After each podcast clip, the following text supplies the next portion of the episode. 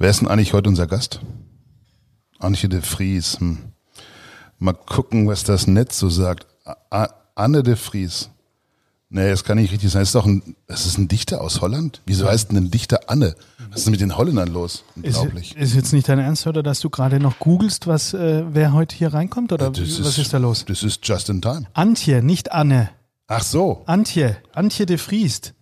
Nein, de Vries, jetzt habe ich mich auch versprochen. Ja. Antje de Vries. Das ist auch nicht so einfach, de Vries. ja, Foodnomadin, Ja, Friese. Kochbuchautorin. Wahnsinn, oder? Okay. Zwei liegen hier auf dem Tisch, die wollte ich mir nachher signieren lassen. Hat also nichts mit Jever zu tun, Friese. Nein, Culinary Trend Scout. Culinary Trend Scout. Das yes, of course. And nicht- nicht- she's already a keynote speaker or Speakerin. Okay, Steht zusammen mit äh, Marie Vogelsang. Okay. Jetzt vor vier, fünf Wochen in Frankfurt auf der Bühne. Also mal kein CEO, sondern ein CTS.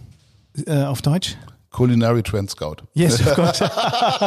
da warst du jetzt schneller, genau. Und sie reist um die Welt, sammelt Eindrücke, ist begeistert von guter Küche und guten Lebensmitteln. Ja, das ist ja ungefähr so, wie ich das auch mache. Wobei meine Welt ist der Schwarzwald, das ist nicht so weit. Wo der Fuß knallt. Wo man sagt, das Reh lebt einzeln und in Rudeln. Es schmeckt auch gut zu breiten Nudeln. So, also, ähm, ich habe was gefunden. Sie ist Ernährungsökonomin, sagt ihr Verlag. Oh Gott, im Himmel, Ernährungsökonomin. Aber wie passt das denn? Ey, ohne festen Wohnsitz durch die Welt fliegen und dann Ökonomin sein? Ökonomin ist doch mit Wirtschaft, oder? So Schlips, Kragen, Businesskostümchen und überhaupt, wie kommt eigentlich ein Gast in unsere Sendung, über den es keinen Wikipedia-Eintrag gibt? Ich bin jetzt aber schon so ein bisschen vor den Kopf gestoßen, Ulf. Du willst mir jetzt hier nicht äh, zeigen, dass du dich überhaupt gar nicht vorbereitest, oder? Ich habe mich vorbereitet, ich habe geduscht. Du hast geduscht. Aber Ja. inhaltlich, äh, okay. Aber schön, dass du überhaupt auch da bist, rein physisch äh, Ja. aus Baden hierher gekommen bist nach Hamburg. ja, ja, ja. Wir sitzen hier im Karls an der Im Elbphilharmonie. Schatten, Im Schatten der Elbphilharmonie, sonst wäre es noch viel wärmer, wenn es nicht das Schatten Ja, wäre. genau, genau. Und wenn du jetzt nicht mehr so lange brauchen würdest, dann äh, würde ich vorschlagen, dann holen wir sie jetzt mal rein. Jetzt, warte mal, lass mich ein bisschen noch kurz gucken. Ich habe, schau mal hier, die Kollegen von Gräfe und Unzer. Ja. Ja, Grüße an die. Haben sie ja wunderschön beschrieben. Ich lese es einfach mal laut vor fürs Kurzzeitgedächtnis, weißt du? Die Begeisterung für gute Lebensmittel, die Leidenschaft fürs Kochen, die Neugier an fremden Kulturen und die große Freude daran, Menschen mit Essen zu erreichen und zu verbinden. Das sind die Antriebskräfte von Antje de Vries. Seit vier Jahren reist sie als Beraterin für gastronomische Konzepte durch die Welt. Ohne festen Wohnsitz, mit leichtem Gepäck, offenen Augen und großem Appetit. Das habe ich dazu gedichtet. Egal. Dabei macht sie, woran sie Spaß hat. Immer wieder Neues entdecken und ausprobieren, mit spannenden Leuten und faszinierenden Produkten arbeiten und gemeinsam eine Mission verfolgen. Connecting people through food. Schöner kann man es gar nicht ausdrücken. Oder? Ja, und das passt jetzt auch so zu der vorweihnachtlichen Stimmung, wie du deine Tonlage gewählt hast. Äh, Das war Ja, ja. schön weich, rund formuliert. Und ja, ich sag's ja, äh, das passt perfekt zu unserem auch kulinarischen und genussverliebten Podcast von Chefs Kulinar und dein Kurzzeitgedächtnis einmal komplett voll zu machen. Antje ist 38, kommt aus Ostfriesland und entfloh mit 16 der norddeutschen Küste zum Schüleraustausch nach Texas. Dort fand sie beim Biss in eine unfassbar saftige Honeydew Melon die Liebe ihres Lebens, die Leidenschaft fürs Kochen, für Lebensmittel und Entdecken fremder Kulturen. Seit diesem Moment dreht sich ihr Leben fast ausschließlich ums Essen. Die Ausbildung zum Koch im Sternerestaurant in Bremen, das Studium der Ernährungsökonomie, die parallele Arbeit als Patissier für Heiko Antoniewicz, dann wechselt sie als Enkelin eines Krabbenfischers ins Marketing der Deutschen See und konnte ihre Liebe zu den Schätzen der Meere professionell ausleben und genießen. Aber auch das ist Geschichte und so ist Antje seit vier Jahren auf Weltreise. Kurzum, sie hat was zu sagen, sie hat was erlebt, sie inspiriert und sie hat mit Abenteuergeschmack gerade ein tolles neues Buch geschrieben. Apropos Buch, sie hat sogar noch zwei Eisen im Feuer, habe ich gelesen. Irgendwas mit Bali und dem, dem Essen der Götter und das andere habe ich vergessen. Aber äh, können wir eigentlich Antje duzen? Ich glaube schon, oder? Kennst Oder du sie persönlich? Na, ich habe sie jetzt zweimal getroffen und wir haben ein telefonisches Vorgespräch geführt und ja, wir waren eigentlich ganz schnell per Du. Und in der Küche, da duzt man sich auch, glaube ich. Ja, das finde ich okay. Außerdem bin ich älter. Ich habe die Gnade der frühen Geburt sozusagen, ja, und darf ihr Kraft meiner Seniorität jetzt das Du anbieten. Das ist Okay. schön, so machen wir das. Dann würde ich vorschlagen, ich hole sie jetzt rein und du stellst einfach kurz unseren Sponsor vor. Ähm, Wir haben dieses Mal keinen externen Sponsor reingeholt, der uns als Supporter äh, unterstützt in der Aufzeichnung des Podcasts, sondern wir wollten mal über unsere Consulting sprechen. Wir machen da Unternehmensberatung und Ulf, ich würde dich jetzt bitten, solange ich Anti reinhole, ihren Tee serviere, dass du einfach mal kurz drüber sprichst. Kennen Sie schon die Chefskulinar Konzeptagentur? Diese Spezialisten von Chefskulinar bieten Konzeptentwicklung von der ersten Idee bis zur Umsetzungs- und Eröffnungsbegleitung. Alle Leistungsbereiche werden in der Konzeptagentur gebündelt. Nach dem Motto One Face to the Customer. Ob strategische Basis samt Konzept, Produkt- und Markenentwicklung oder praktische Realisation samt Begleitung. Ob Küchenplanung, Design oder Businessplan, bei den Profis der Chefskulinar Konzeptagentur erhalten Kunden alles aus einer Hand. Klaus Ommer und sein Team denken in Ideen, in Story, Konzept, Angebot und Prozess. Aktuelle Marktentwicklungen und Trends sind hierbei die Impulsgeber. Die Chefs Kulinar Konzeptagentur stellt den Gast in den Mittelpunkt und entwickelt besondere Dienstleistungsmomente und Erinnerungsschlüssel. Maßstab ist dabei der nachhaltige Erfolg der Kunden. Hierbei steht Machbarkeit vor Innovation. Was alle Leistungsbereiche vereint, ist die Leidenschaft zum Gastgewerbe und der Spaß am Machen. Weitere Infos unter www.cc-software und consulting.de. Jetzt aber, äh, Matthias, wo bist du denn, Menschen? Jetzt wolltest du nur einen Tee machen. Jetzt komm doch rein. Wir wollen loslegen, verdammt. Haben Sie noch einen Tisch frei? Da, da vorne vielleicht? Aber gern. Ja, super. Da können wir ja loslegen. Mit Tisch für drei. Der genussverliebte Podcast von Chefs Kulinar.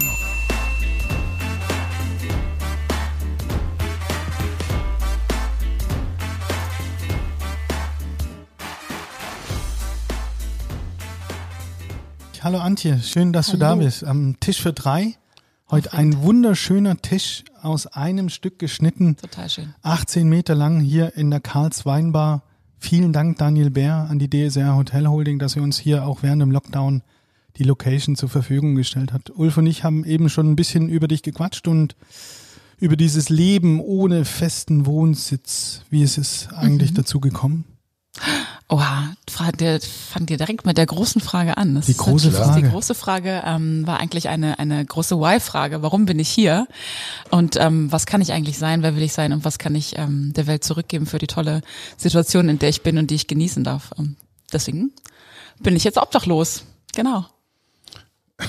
Und sie lachte bei Ulf, hast du es gesehen? Wahnsinn, oder? Wahnsinn. Ich finde, das sind so große Worte. Ich bin jetzt halt obdachlos und Ja. lach das so weg. Ja, Ja. also, das Gute ist, ich bin ja nicht obdachlos. Ich habe ja unfassbar viel Obdach und das Absurde ist, ich habe ja in vielen Büros und Locations so heimliche Schlafcouches, ähm, die Leute für mich dahinstellen, damit ich immer einen Zufluchtsort habe.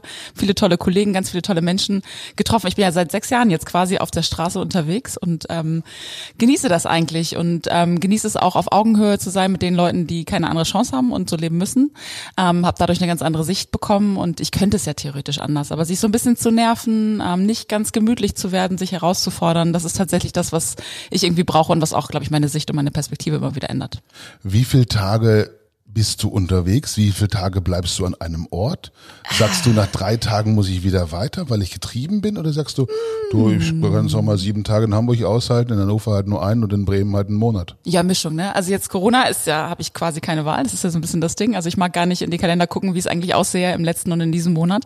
Ähm, ja, also eine Woche ist schon lang, muss ich jetzt mal sagen. Und da muss ich mich schon äh, sehr gut von innen beruhigen, das dann zu tun. Aber ich habe so viele tolle Menschen, mit denen ich Sachen machen kann. Dann geht's natürlich auch. Aber also ich reiz mich immer selbst, habe viele Tage, wo ich einfach zum äh, 17 Uhr, 17.30 Uhr noch nicht weiß, wo ich abends penne. Und das macht dann ganz aufregend. Ja, ist gut.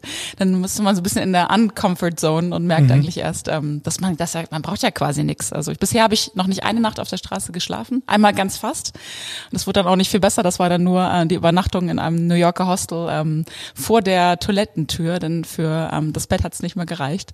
Aber ähm, bisher noch nie draußen, deswegen I'm lucky. Ulf, wie ist es bei dir? Bist du auch so flexibel oder bist du strukturiert in deiner Reiseplanung? Angenommen, du hast eine Dienstreise. Du bist ja, Ja. auch beruflich unterwegs. Ja.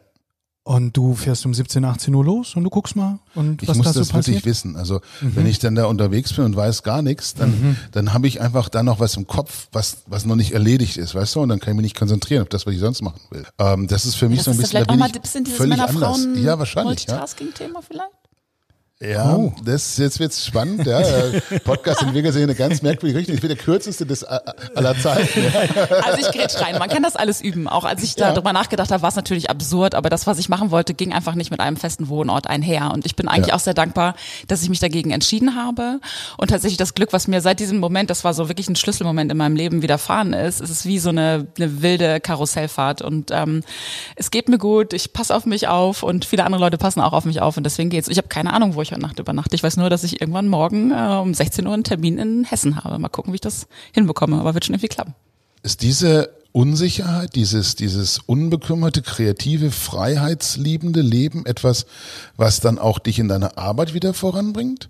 Brauchst du das, um dich zu, zu inspirieren oder ist es ein großes Experiment einfach? Nein, ich glaube, ein Experiment ist es nicht. Ich hatte immer schon ganz krasse Hummel im Hintern und ich bin ja in der Einöde Ostfrieslands aufgewachsen, äh, komplett reizunterflutet, also auf krasseste Art. Ich glaube, das war damals der Antrieb für ein gewisses Maß an Kreativität, aber auch der Antrieb, Neues zu entdecken. Also ich wollte immer neue Dinge erleben, bin dann früh aufgebrochen Richtung Texas und ähm, merke auch jetzt, dass es mir einfach Inspiration gibt, weil du hast einfach ähm, immer einen anderen Perspektivwandel. Natürlich ist es anstrengend, weil du immer dich um die Basic-Sachen immer wieder kümmern musst, wie du gerade gesagt hast.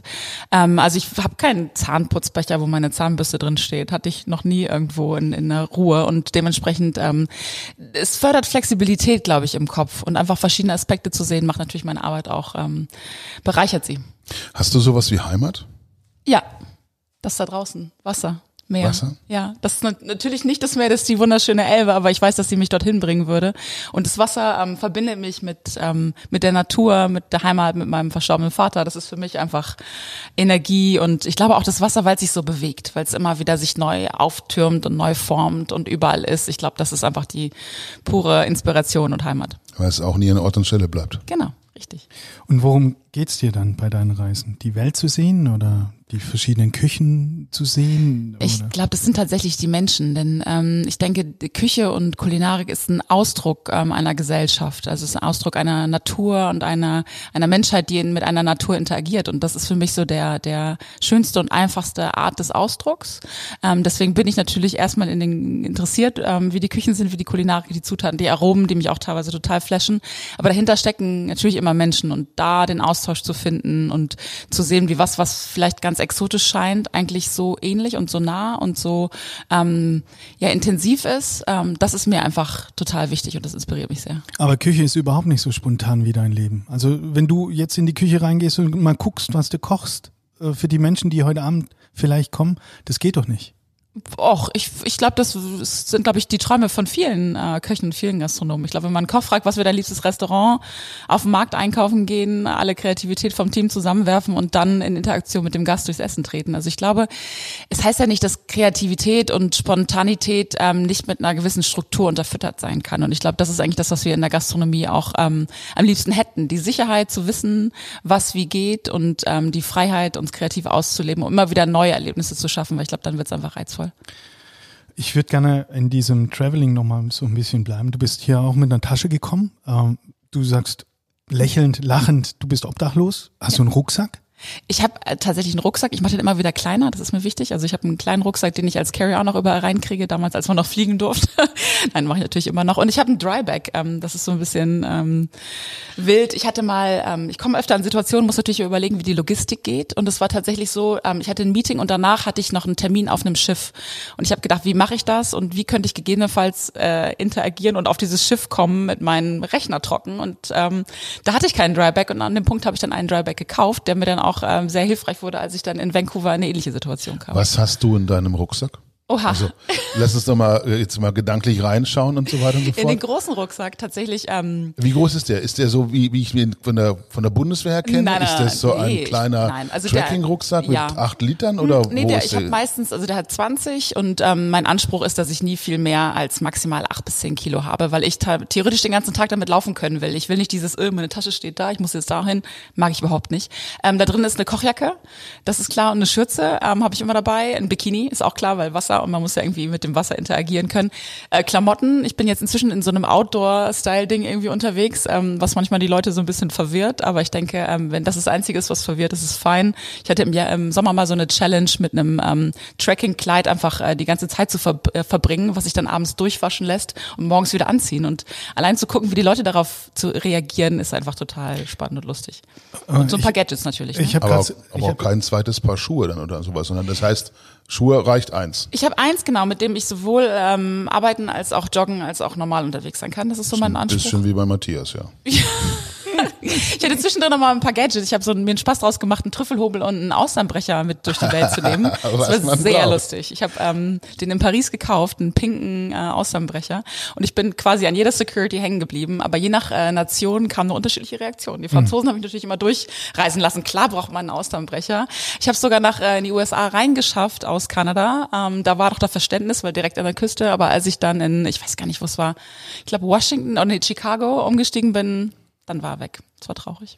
Ich habe gerade so ein Eichhörnchen im Kopf, was ich äh, die Nüsschen für den Winter überall als Depots irgendwo. mach ich auch. Das machst du auch. Ja, Gibt es da eine App für oder hast du einen Überblick, wo in welchem Depot was lagert? Ja, so eine Mischung. Also äh, ich habe viele liebe Freunde, die das immer wieder anbieten, was super nett ist. Manche mögen das gar nicht, aber ich habe tatsächlich ich alles, was so ein bisschen Ski und ähm, Schlittschuhe ist, weil ich laufe ja einmal im Jahr ein wildes Eisrennen. Ähm, das ist im Süden im Schwarzwald. Ähm, hier ganz viele Dinge habe ich habe ich hier auch im Norden gepackt, aber eigentlich ist es, ich brauche das gar nicht. Ich genieße es einfach nur in meinen eigenen Dingen nochmal zu stöbern und zu sehen, was ich habe und mich darüber zu freuen, dass ich das gar nicht brauche. Aber die Schlittschuhe und die Skiklamotten, die sind sicher gepackt. Wie viel Zeit verbringst du in Waschsalons?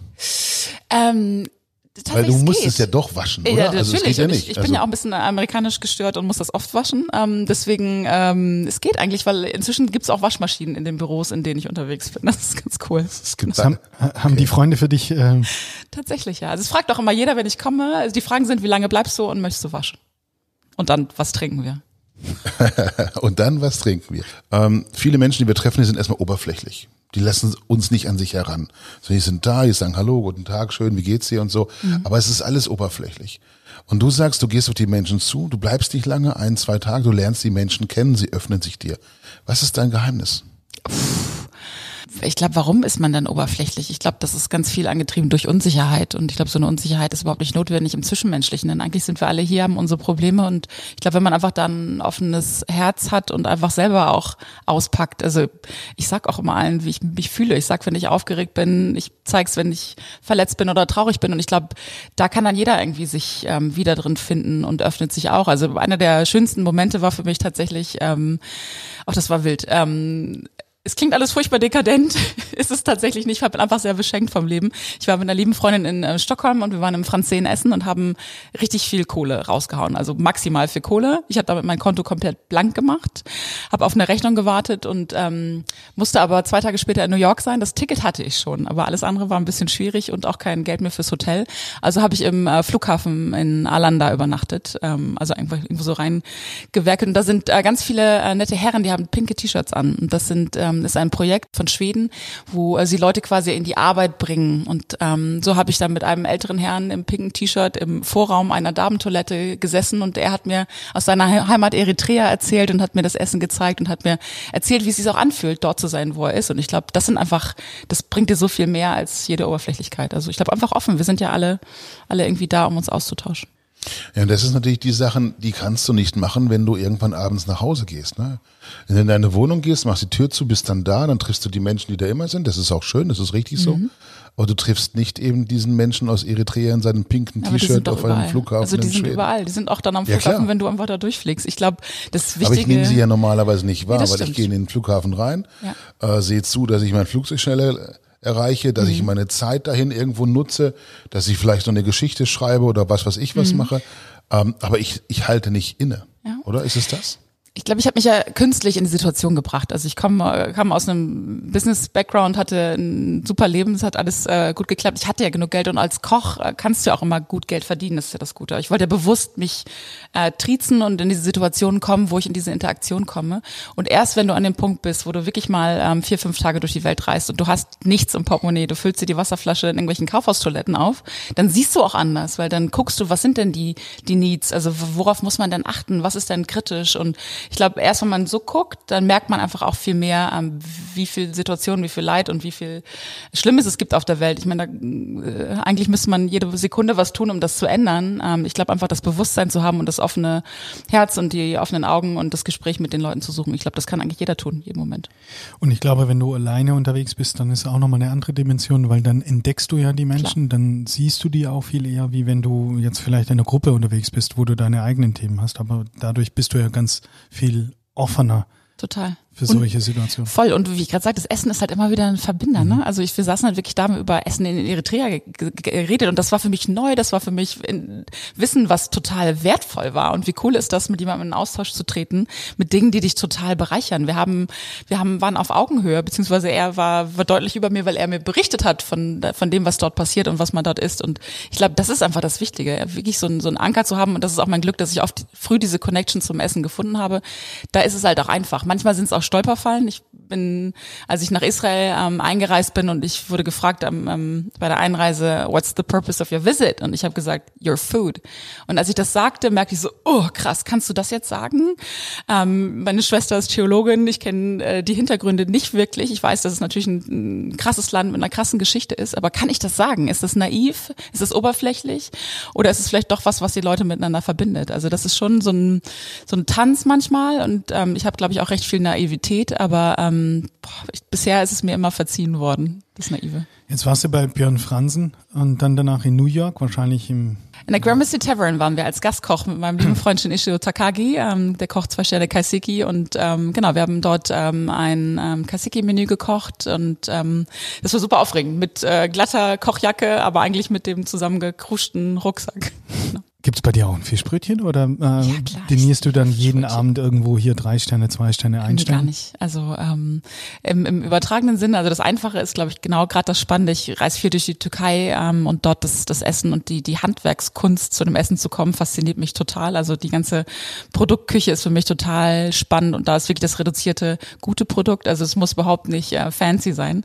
Und ähm, oft ist es auch, glaube ich, das Einfache, das Spannende und auch da hängt ja, hängt's ja auch drin. Ne? Also ich versuche immer noch Peachy zu mastern. Also einfach zwei Zutaten und ein bisschen Salz und äh, dann ganz viel Handwerk und Dedication.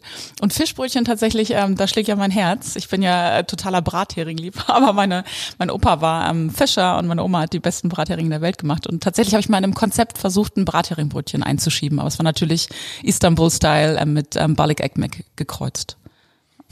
Brathering mit Belek Ekmek. Finde ich geil. Ich könnte hier einfach so sitzen, zuhören, ja. ja. Will eigentlich gar keine Frage mehr stellen. Ich höre dir einfach nur zu. Ich finde es großartig. Aber wie finanzierst du dieses Leben? Es ist vorhin so ein paar Mal gesagt, naja, da war die Kohle alle und da war die Kohle ja. alle. Ich hätte noch ein Ticket und so.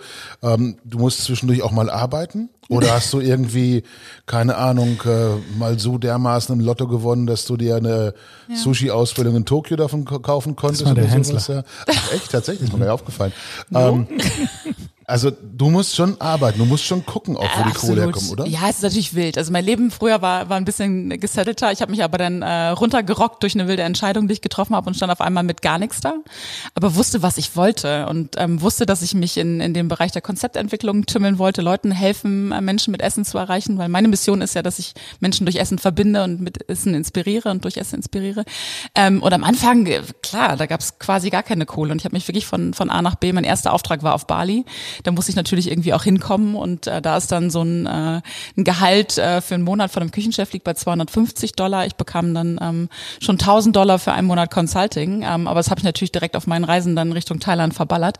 Ich habe das so ein bisschen wie ein Spiel verstanden und tatsächlich bin ich manchmal Super Mario, ähm, dem dann nochmal äh, wieder eine Rechnung bezahlt wird und dann kann ich wieder leben. Also ich Poker viel. Ich lasse es also nicht im praktischen Sinne, sondern im, äh, ich versuche, dass es irgendwie klappt und versuche mit wenig auszukommen. Habe teilweise in, in Flughäfen, Bahnhöfen etc. übernachtet und habe viel investiert, glaube ich, in, in diese Momente und ähm, mein Leben in den letzten Jahren ist, ist wie ein, wie ein Videogame und ähm, dann auf einmal kam noch dies mit dazu und das mit dazu und die Bücher und ähm, das Konto wurde immer wieder ein bisschen befüllt, aber ich bin auch sehr gut da drin, ähm, das dann wieder rauszuhauen. Aber Richtung bei Super Mario gibt's verschiedene Level und da gibt's auch ein Game Over. Ja. Hast du Angst?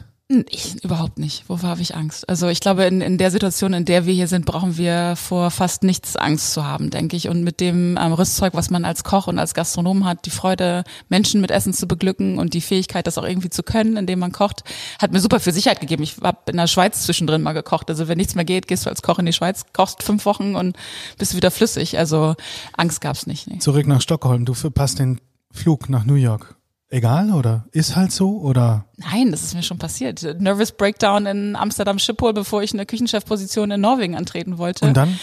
Dann ähm, habe ich mich äh, sortiert, habe geguckt, was geht. Äh, wenn gar nichts mehr geht, äh, dann springt meine liebe Schwester auch mal ein. Und ähm, ich glaube, irgendwas geht ja immer. Und das ist, was ich sage, das Glück, was wir hier haben und unsere Verantwortung damit, was zu machen. Und tatsächlich, also es, es gab ein paar wilde Momente, aber ähm, ich, ich kenne eigentlich so ziemlich jede Ecke, wo man pennen kann an allen möglichen Flughäfen. Und eine persönliche Frage Frage, gibt es da eine Deadline in, in deinem Leben, wo du sagst, bis dahin und dann will ich irgendwie in Ostfriesland ankommen oder geht es geht es für immer oder ist es gar kein Gedanke es, im Moment? Es war ja nie, das war ja nie das Ziel zu sagen, ich ich bin jetzt unterwegs, sondern es war, ich möchte etwas erreichen und dafür macht es keinen Sinn, an einem Ort zu sein und die Neugier natürlich auch. Ähm, es war für mich nie irgendwie dogmatisch, ist es auch gar nicht. Und wenn äh, jetzt eine Situation entsteht, wo ich an einem Ort sein kann ähm, und wo vielleicht mit jemandem tollen zusammen, dann ist das auch so. Aber ich glaube, der Kopf ist muss unterwegs sein. Das habe ich jetzt auch gemerkt durch die Corona-Situation.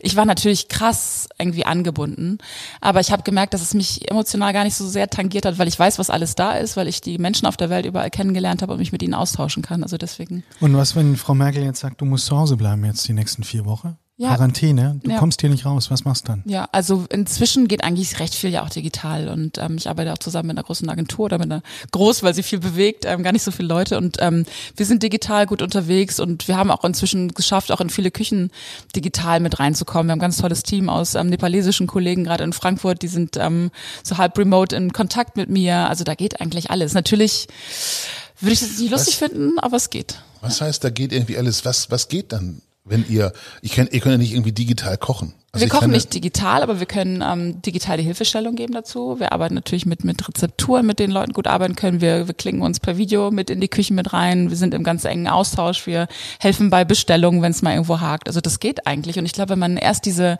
menschliche Beziehung hat und wenn man mal zusammen am Herd stand und auch mal richtig tief in der Scheiße war, ich sag's jetzt mal, und äh, ja. nur geschwommen hat, weil die Bongleiste voll war und sich da durchgekämpft hat, das verbindet einfach so, dass dann, glaube ich, alles geht und man versteht sich halbblind.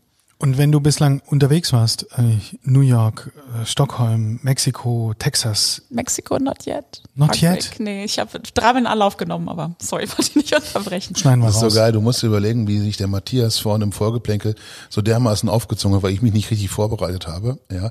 Und jetzt haut er die Mexiko-Nummer raus. Wir müssen das Finde jetzt ich nicht großartig. Doch, finde ich großartig. Ich, ich, die nächste Spätzle mit Soße kommen von dir, lieber. Ja, und zwar wieder heim. Ja. Vom Brett. Klar. Spätzle mit Soße ist wichtig. Ja, ist total. Wir wurden alle groß mit Spätzle und Soße. Nein, nein, lass mal, Du lass nicht, mal Ausblick okay. 21 und äh, die Spätzle kommen. Ähm, das Reisen ist ja schon enorm eingeschränkt im Moment, Mhm. weil die Flüge auch so gar nicht mehr stattfinden. Wie geht es dann in der Zukunft? Glaubst du, dass du immer noch so unterwegs sein kannst, weil die Flüge wieder zurückkommen oder, oder gibt es da eine Einschränkung? Ja, Was- ich, ich glaube tatsächlich, die Flüge sind es ja praktischerweise gar nicht und ich war auch schockiert, wie wenig die Preise hochgegangen sind tatsächlich. Ich glaube, da hätte jetzt eigentlich wirklich eine Zäsur auch stattfinden sollen und äh, ich werde nicht damit anfangen, aber ich glaube, wir müssen die Infrastrukturen generell auch in, in, in Deutschland und umzu äh, ein bisschen äh, optimieren. Also da kenne ich aus, aus Südostasien deutlich bessere und angenehmere Arten zu reisen, auch über Land.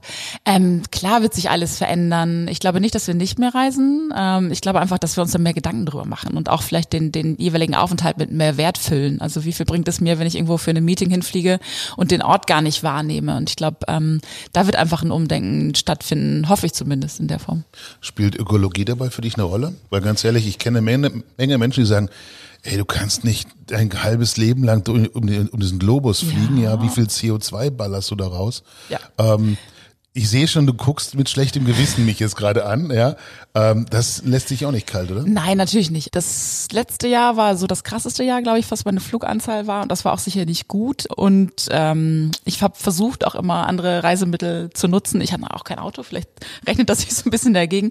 Nee, klar, es ist schwierig. Ähm, Vier, viermal nach New York fliegen ist das Auto im Grunde auch wurscht, ne? Also, Das stimmt natürlich auch. wieder. Aber ich glaube, wie gesagt, ich bilde mir ein, dass ich ein bisschen mehr Tiefe vielleicht auch in die eine oder andere Reise und den anderen Aufenthalt mit reinbringe. Und Und deswegen, klar, ich glaube, dass sich da einiges ändern muss. Ich glaube auch, dass in der Gastro sich einiges ändern muss. Ich glaube, dass wir generell auch das Thema Logistikwege anders überdenken müssen. Und davon bin ich sicher ein Teil, aber auch, ich kann, glaube ich, auch teilhaben an vielen Veränderungen in unserer Branche, die wir dort noch tätigen können. Und ist es wirklich so, dass du viel fliegst? Du hast eben gesagt, Südostasien, andere Infrastruktur. Ähm, das sind jetzt auch nicht irgendwie Wasserbüffelkutschen oder sowas, sondern das Nee. sind Züge, oder? Das sind Züge, Äh, das oder sind wie, wie, wie großartige dann Busse. Also wenn ich sehe, was dort für Strukturen sind, wie man komfortabel und mit äh, durchgehend WLAN reist, dann denke ich immer, da müsste vielleicht mal die Deutsche Bahn Betriebsausflug machen. Aber ich glaube, ähm, es hat alles hat, glaube ich, seine Vorteile und die Sicherheit, die wir hier genießen, ist natürlich auch ähm, eins davon. Ich habe, wo du sagst, Bus, habe ich eine, eine geile eigene Anekdote. Es ist jetzt genau, äh, ich glaube, zwei Jahre her, war ich mit meinem Daddy unterwegs in den Staaten und wir sind von Boston aus mit dem Bus einfach die Ostküste hochgefahren. Ja, nach zehn Minuten haben wir festgestellt, äh, fünf Leute aus dem Bus hatten auch irgendwie deutsche Verwandte, deutsche Freunde, was weiß ich was. Dann durften wir denen Deutsch beibringen, so ungefähr. Hatten eine komplett private Sightseeing-Tour. Und wir kamen nach drei Stunden irgendwo an, aber es war egal, wo wir angekommen sind, weil wir waren unterwegs schon angekommen, weil du unglaubliche Leute kennengelernt hast. Und das ist, wenn du sagst Bus, das ist genau das Ding. Ja? Mit wem redest du in einem Flugzeug? Vielleicht mit dem neben dir, wenn überhaupt. Normalerweise Kopfhörer auf, Videoscreen an, zack. Das ist im Bus anders. Es war für mich einer der schönsten Tage überhaupt. Ja, also gut, es gab Hummer hinterher auch, das war nicht schlecht, ja. Aber Ja, allein ich- diese Busfahrt so geil. könnte dir, glaube So ich, auch schön. ein paar, ich habe auch solche Busfahrten gehabt. Ich bin einmal mit 80 Leuten in einem Bus über Sri Lanka gebrettert und habe dann irgendwann meiner Schwester nur noch meinen Standort geschickt, weil ich dachte, falls wir hier abstürzen, weiß sie zumindest, dass ich mit dabei war. Ich habe einmal äh, die Polizei alarmiert, eine Busfahrt äh, von London äh, Richtung Paris, eine ganz wilde Nummer. Ich habe die Amerika auch gemacht, nach Tampa geflogen und habe ich gedacht, ich kann wohl mit dem Bus nach Pensacola fahren und dann äh, drei Stunden nachts in Tampa am Busterminal. Da gibt auch Schöneres. Aber sicher, es stimmt schon. Also es glaube ich lässt sich viel entdecken. Wenn du Zeit hast. Und da unterscheidet sich's. Äh, Der normale Businessreisende, der geht morgens rein, abends raus, der ist in Hektik, der ist in Stress. Glaubst du, dass Corona uns da ein bisschen verändert auch, äh, dass wir nicht nur in der Reisemobilität eingeschränkt werden, sondern dass wir grundsätzlich das überdenken? Ich denke das schon, ne? Denn natürlich ist so eine Entschleunigung in jeder Art einfach ein, ein Anlass zum Umdenken und zum sich umorientieren. Und ähm, das sag ich so entspannt. Das können natürlich viele Gastronomen nicht entspannt sagen, weil ähm, da natürlich Existenzen dran hängen. Aber wir haben jetzt auch gemerkt und ich habe auch gemerkt, wie viel Kreativität auch entstanden ist, ähm, zumindest beim ersten Lockdown. Die zweite Nummer ist natürlich nochmal intensiver, aber ähm, wie viel Zwischenmenschlichkeit einfach auch entstanden ist. Und ich glaube, das ist das, das Wichtige und Spannende. Aber natürlich, das in Zeiten von Krisen hinzubekommen, ist nicht einfach. Trennt sich da die Gesellschaft? Ja, die trennt sich gerade total. Ja, also total, die, die, die total. Existenznöte haben und die, die einfach an, an einem Ort eingebunden sind. Und das ist, und da finde ich auch wichtig, dass da der Blick auf die Gastro kommt und auf andere Bereiche, die das anders sehen. Also jeder, der irgendwie jammert, ich fand süß die ganzen Videos mit Leuten, die mit den Kindern zu Hause sind und einen Koller kriegen, aber ähm, stell dir das mal vor, wenn du eine Hoteliersfamilie bist und wirklich um deine Existenz irgendwie bangst. Ne? Also da äh, ich glaube, wir haben eh eine Zweiklassengesellschaft in gewisser Form schon gehabt. Die Leute, die die Gastro machen und die Leute, die Gastro genießen. Und ich glaube einfach, da auch einen offeneren Blick zu bekommen, das wäre, glaube ich, super, super wichtig. Und was man auch feststellt, diese Aggression, also derjenige, der noch jetzt arbeiten kann und darf und viel, äh, vielleicht auch viel Arbeit hat, der, also so ging es mir am Anfang, wenn ich darüber geredet habe, ich habe echt so einen Stress und ich habe mehr Wochenstunden wie vor Corona. Sei doch froh, dass du überhaupt noch arbeiten darfst. Also da kommt Ich so, bin so froh, dass ich, dass wir Arbeit haben. Das ist gar nicht das Ding. Ich bin total froh. Es fühlt sich nur immer wieder so komisch an, finde ich, Voll. weil einfach unsere Gesellschaft so auseinanderdividiert. Und was, also für mich, ähm, früher war ich immer so der freie Vogel und mein, keiner konnte mich wirklich greifen, weil ich war halt immer unterwegs und jetzt äh, kriegt mich halt jeder über Videocalls und äh, Konferenzen und das ist für mich ist es das ein bisschen Stress, weil ähm, an sich genieße ich das, dass das geht, aber ich merke auch, okay, krass, jetzt kann auf einmal fast jeder auf mich zugreifen. Das finde ich nicht immer ganz so angenehm. Es geht ja die ganze Zeit um Neugier, aber es geht auch um Freiheit, um, um das Leben eines Traumes, glaube ich. Das ist es bei dir auch. Ähm, Das ist schon und sehr in diesem, großgezogen, aber ja. na, und in diesem Zusammenhang würde ich dir gerne ein Zitat vorlesen und du sagst mir, von wem es ist. 20 years from now, you will be more disappointed by the things that you didn't do than by the ones you did so.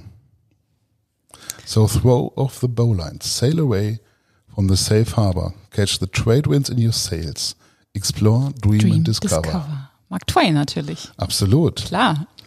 Was bedeutet es für dich? Ähm, ich glaube, das bedeutet genau der Spirit, den ich habe, ähm, dass, dass dieses Aufbrechen, dieses Neugierigsein, das etwas ausprobieren. Und ich bin natürlich auch so ein bisschen FOMO-Opfer, also Fear of Missing Out. Das ist tatsächlich so. Das ist genau dieses Thema mit den Regrets. Und ähm, boah, gibt Sachen, die ich bereue. Ähm, ja, ich glaube, so ein paar Sachen, die gepiekst haben, aber die sich jetzt auch eigentlich als gut ähm, herausgestellt haben in gewisser Art und Weise. Aber ich glaube, der Spirit ist einfach wichtig. Also für mich war immer so Stagnation und Sachen hinnehmen, so wie sie sind, ähm, in einer recht freien Welt. Das hat für mich noch nie funktioniert. Deswegen ist das für mich totale Inspiration, ja.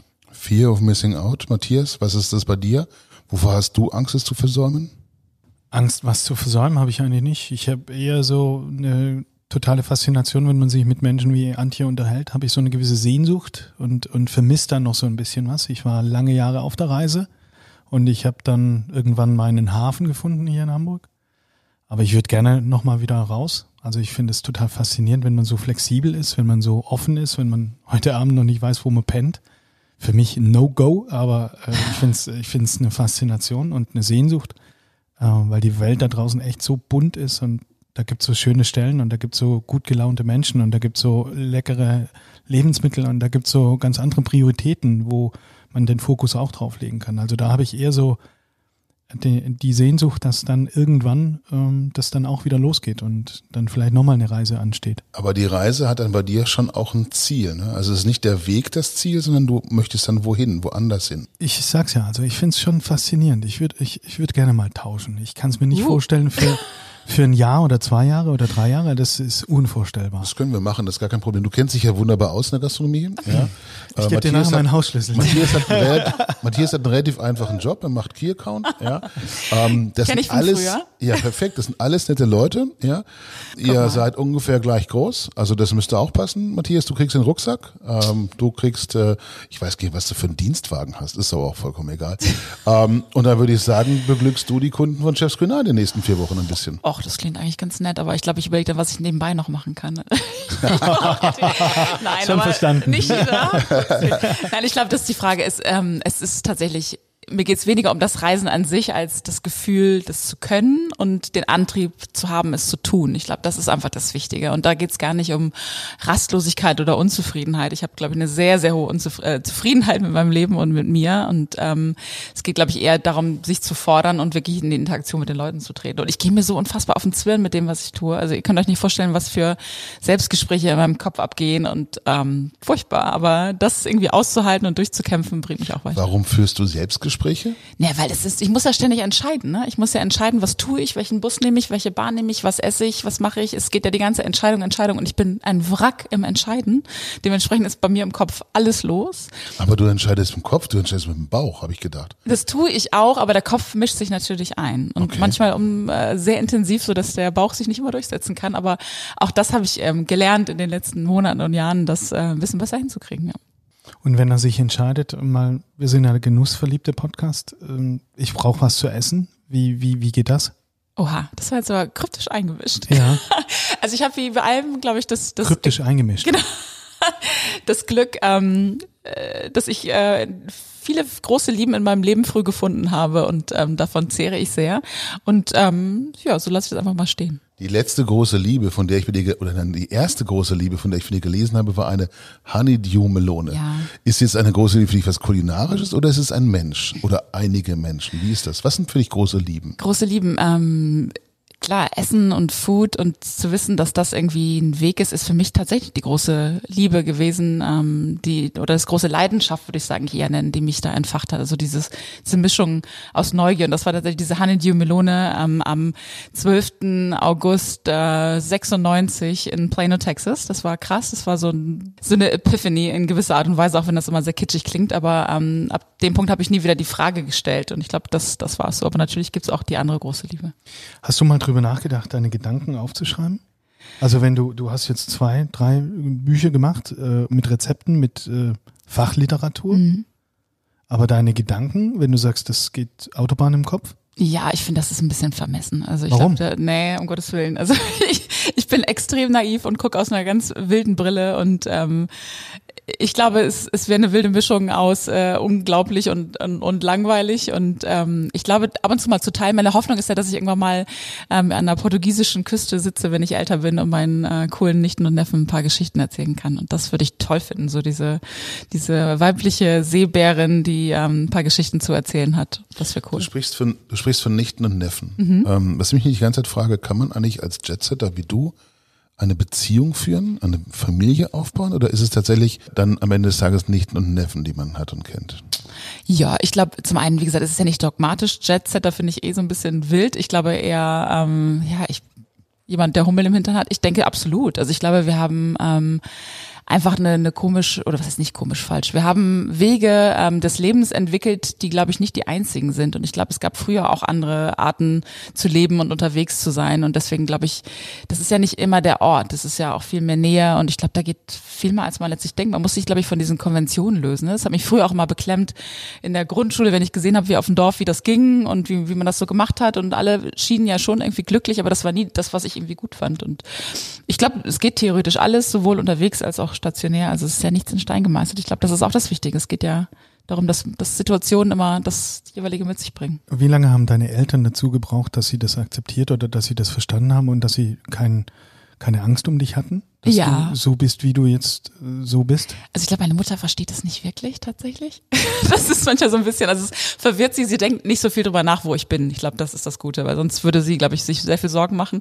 Und sie findet es natürlich spannend, wenn sie von mir hört. Und die, ich glaube, die Zeit war schwierig, als man nicht, als, als es nicht kein greifbarer Erfolg war. Ich glaube, als dann die, die Agentursachen, die Restaurants, die ich begleitet habe, die Bücher waren, da war es wieder greifbar, da war das okay. Ähm, mein Vater ähm, ist leider verstorben und da bin ich auch ganz äh, wild aus Südostasien wieder gekommen, um ihn die letzten Wochen zu begleiten. Und ähm, der würde es und hat es eigentlich sehr verstanden, denn ich glaube, ähm, bei ihm waren die Hummeln auch im Hintern. Es war wirklich ein Seebär und hat uns früher mal erzählt, dass er Pirat war. Das habe ich ihm sehr lange geglaubt.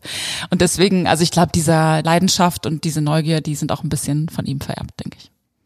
Aber du hast keine Postadresse, wo du jetzt Weihnachtskarten empfangen kannst. Ich habe eine Meldeadresse, denn der Staat möchte ja auch äh, steuern und die ist von meiner Schwester und äh, da kann man auch alles mögliche hinschicken, aber es ist, hilft meistens nicht viel. Also ich hab, kam auch neulich Kreditkarte gesperrt, weil jemand was Wildes abbuchen wollte und dann kam das Ganze dann per Post die Info zu meiner Schwester. Die hat vier kleine Kids, bis da mal ein Brief aufgemacht wird, kann das im Moment dauern. Also deswegen Post ist bei mir immer schwierig. Ich unterbreche euch beiden ja nur ungern, aber wir haben noch ein paar weitere Themen, über die wir gerne reden wollen. Antje, nimm uns doch mal mit zu deinen Reisezielen der letzten Jahre? Wo war es am schönsten? Wo war es am beeindruckendsten? Wo war es vielleicht scary? Ähm, und wo war es ganz anders, als du es erwartet hast? Okay, krass. Ähm, ich glaube, ganz anders, als ich es erwartet habe. Das muss ich schon, liegt schon ein bisschen weiter zurück. Ähm, da durfte ich ähm, damals noch in meinem Job äh, mir einen Ort aussuchen, der besonders, ich habe mir einen Ort ausgesucht, der besonders fremd und exotisch war. Und das war für mich damals Japan und ähm, habe dann vor Ort nach einer Woche gemerkt, okay, krass, nee, das fühlt sich ja total wie zu Hause an. Und seitdem bin ich total fasziniert, weil ich liebe Fisch und Seafood und ähm, liebe die Art, wie dort mit mit Produkten gearbeitet wird, wie wie viel Hingabe dort ist. Das war für mich so der exotischste Ort, der dann ganz schnell zu einem sehr heimeligen Ort wurde. Ähm, Bali ist die Insel meines Herzens, das kann man glaube ich sagen. Dort ähm, durfte ich einen Caterer beraten und da sind ganz viele tolle Freundschaften entstanden, ganz tolle Zusammenarbeit. Ich habe mit der Küchencrew zusammen ähm, eine ganz neue Karte, neues Konzept entwickelt, was mega aufregend war. Wir haben äh, Fetzen, Bahasa und Englisch gesprochen und hatten unfassbar viel Spaß und da sind ganz tolle enge Freundschaften entstanden. Ich habe über die Spiritualität gelernt, die dort ähm, gelebt wird, sogar in der Küche und im Catering total aufregend. Also das ist für mich tatsächlich äh, ja augenöffnend gewesen. Ähm, Norwegen war für mich natürlich auch total krass. War cool, dort auch in der Küche zu stehen und zu sehen, mit wie viel auch ähm, Akkuratesse gearbeitet wird. Ähm, die ganzen Hygienevorschriften in Norwegen, wenn man da mal als Küchenchef sich durchgeboxt hat und überlebt hat und der Laden offen geblieben ist, dann ist es, glaube ich, schon eine ziemlich coole Nummer gewesen. Kopenhagen ist für mich ein Ort, wo ich mit ähm, den äh, Sweet Sneak Studios zusammenarbeiten durfte, was so ein Ort der auch der Inspiration und der schnellen Umsetzung von Ideen war, was ich immer toll finde, wenn sowas schnell funktioniert funktionieren kann. Ähm, die USA, klar, Texas, ähm, das ist ja auch so ein bisschen der, der Heartbeat, der in mir schlägt. Da habe ich mich nochmal durchgegessen, ähm, war in Austin unterwegs, ähm, war viel in New York. Also das sind, glaube ich, so die, die Sachen, die mich am meisten inspiriert haben. Natürlich immer wieder Italien und Portugal und äh, Spanien mittendrin, um einfach, ich glaube, es gibt so verschiedene Sehnsüchte, vielleicht auch, die man in sich drin hat und Ideen und Gefühle, die man an verschiedenen Orten dann so entfacht bekommt und ähm, daraus dann auch viel entstehen lassen kann. Und da gibt es vielleicht noch nicht vielleicht, sondern ganz sicher noch viele Orte. Ich habe auch zwischendrin wilde Stops. Ich habe ja ganz am Anfang hatte ich keine, wirklich gar keine Kohle, habe die billigsten Flugtickets ever gekauft und habe dann immer geguckt, ist es dort spannend, wo ich zwischenstoppe. Und so hatte ich dann halt den wildesten Tag in Doha. Das war total verrückt auf dem Zug. Es war eine wilde Reise. Allein der Tag wäre schon ein Film wert gewesen.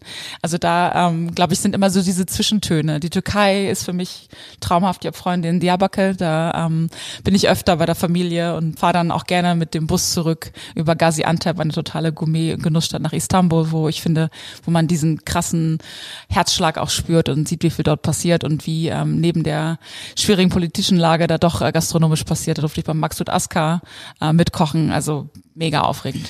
Ich habe jetzt gerade zwei Minuten zugehört. Ich habe angefangen äh, Bali, Norwegen, USA, Texas. Und Japan ist wie Friesland. Und Japan ist wie Friesland, habe ja, ich mir notiert. Das haben wir jetzt auch gelernt. Genau, und das habe ich jetzt gerade gelernt. Aber du kannst ja nicht einfach nur kurz rein raus. Wie lange musst du dort eintauchen, um die Kultur, um das Essen zu verstehen, um das, was sich über Jahrzehnte aufgebaut hat, tatsächlich zu verstehen und dann aufzunehmen, damit du es dann in deinen Alltag oder als Konzeptentwicklerin oder Food Scout, mhm. wie es auf deiner Visitenkarte steht, vermeintlich, dann auch nach draußen tragen zu können. Das geht doch nicht in einer Woche. Überhaupt nicht. Ähm, es dauert auch viel länger, als ich es bisher versucht habe. Habe ich zum Beispiel am ähm, bei Bali gemerkt. Also die Kulinarik auf Bali, die man vielleicht so kurz wahrnimmt, ist ganz spannend. Man merkt aber sofort, irgendwas ist ganz anders. Indonesisch ist eine ganz andere Küche mit einer ähm, spannenden Geschichte.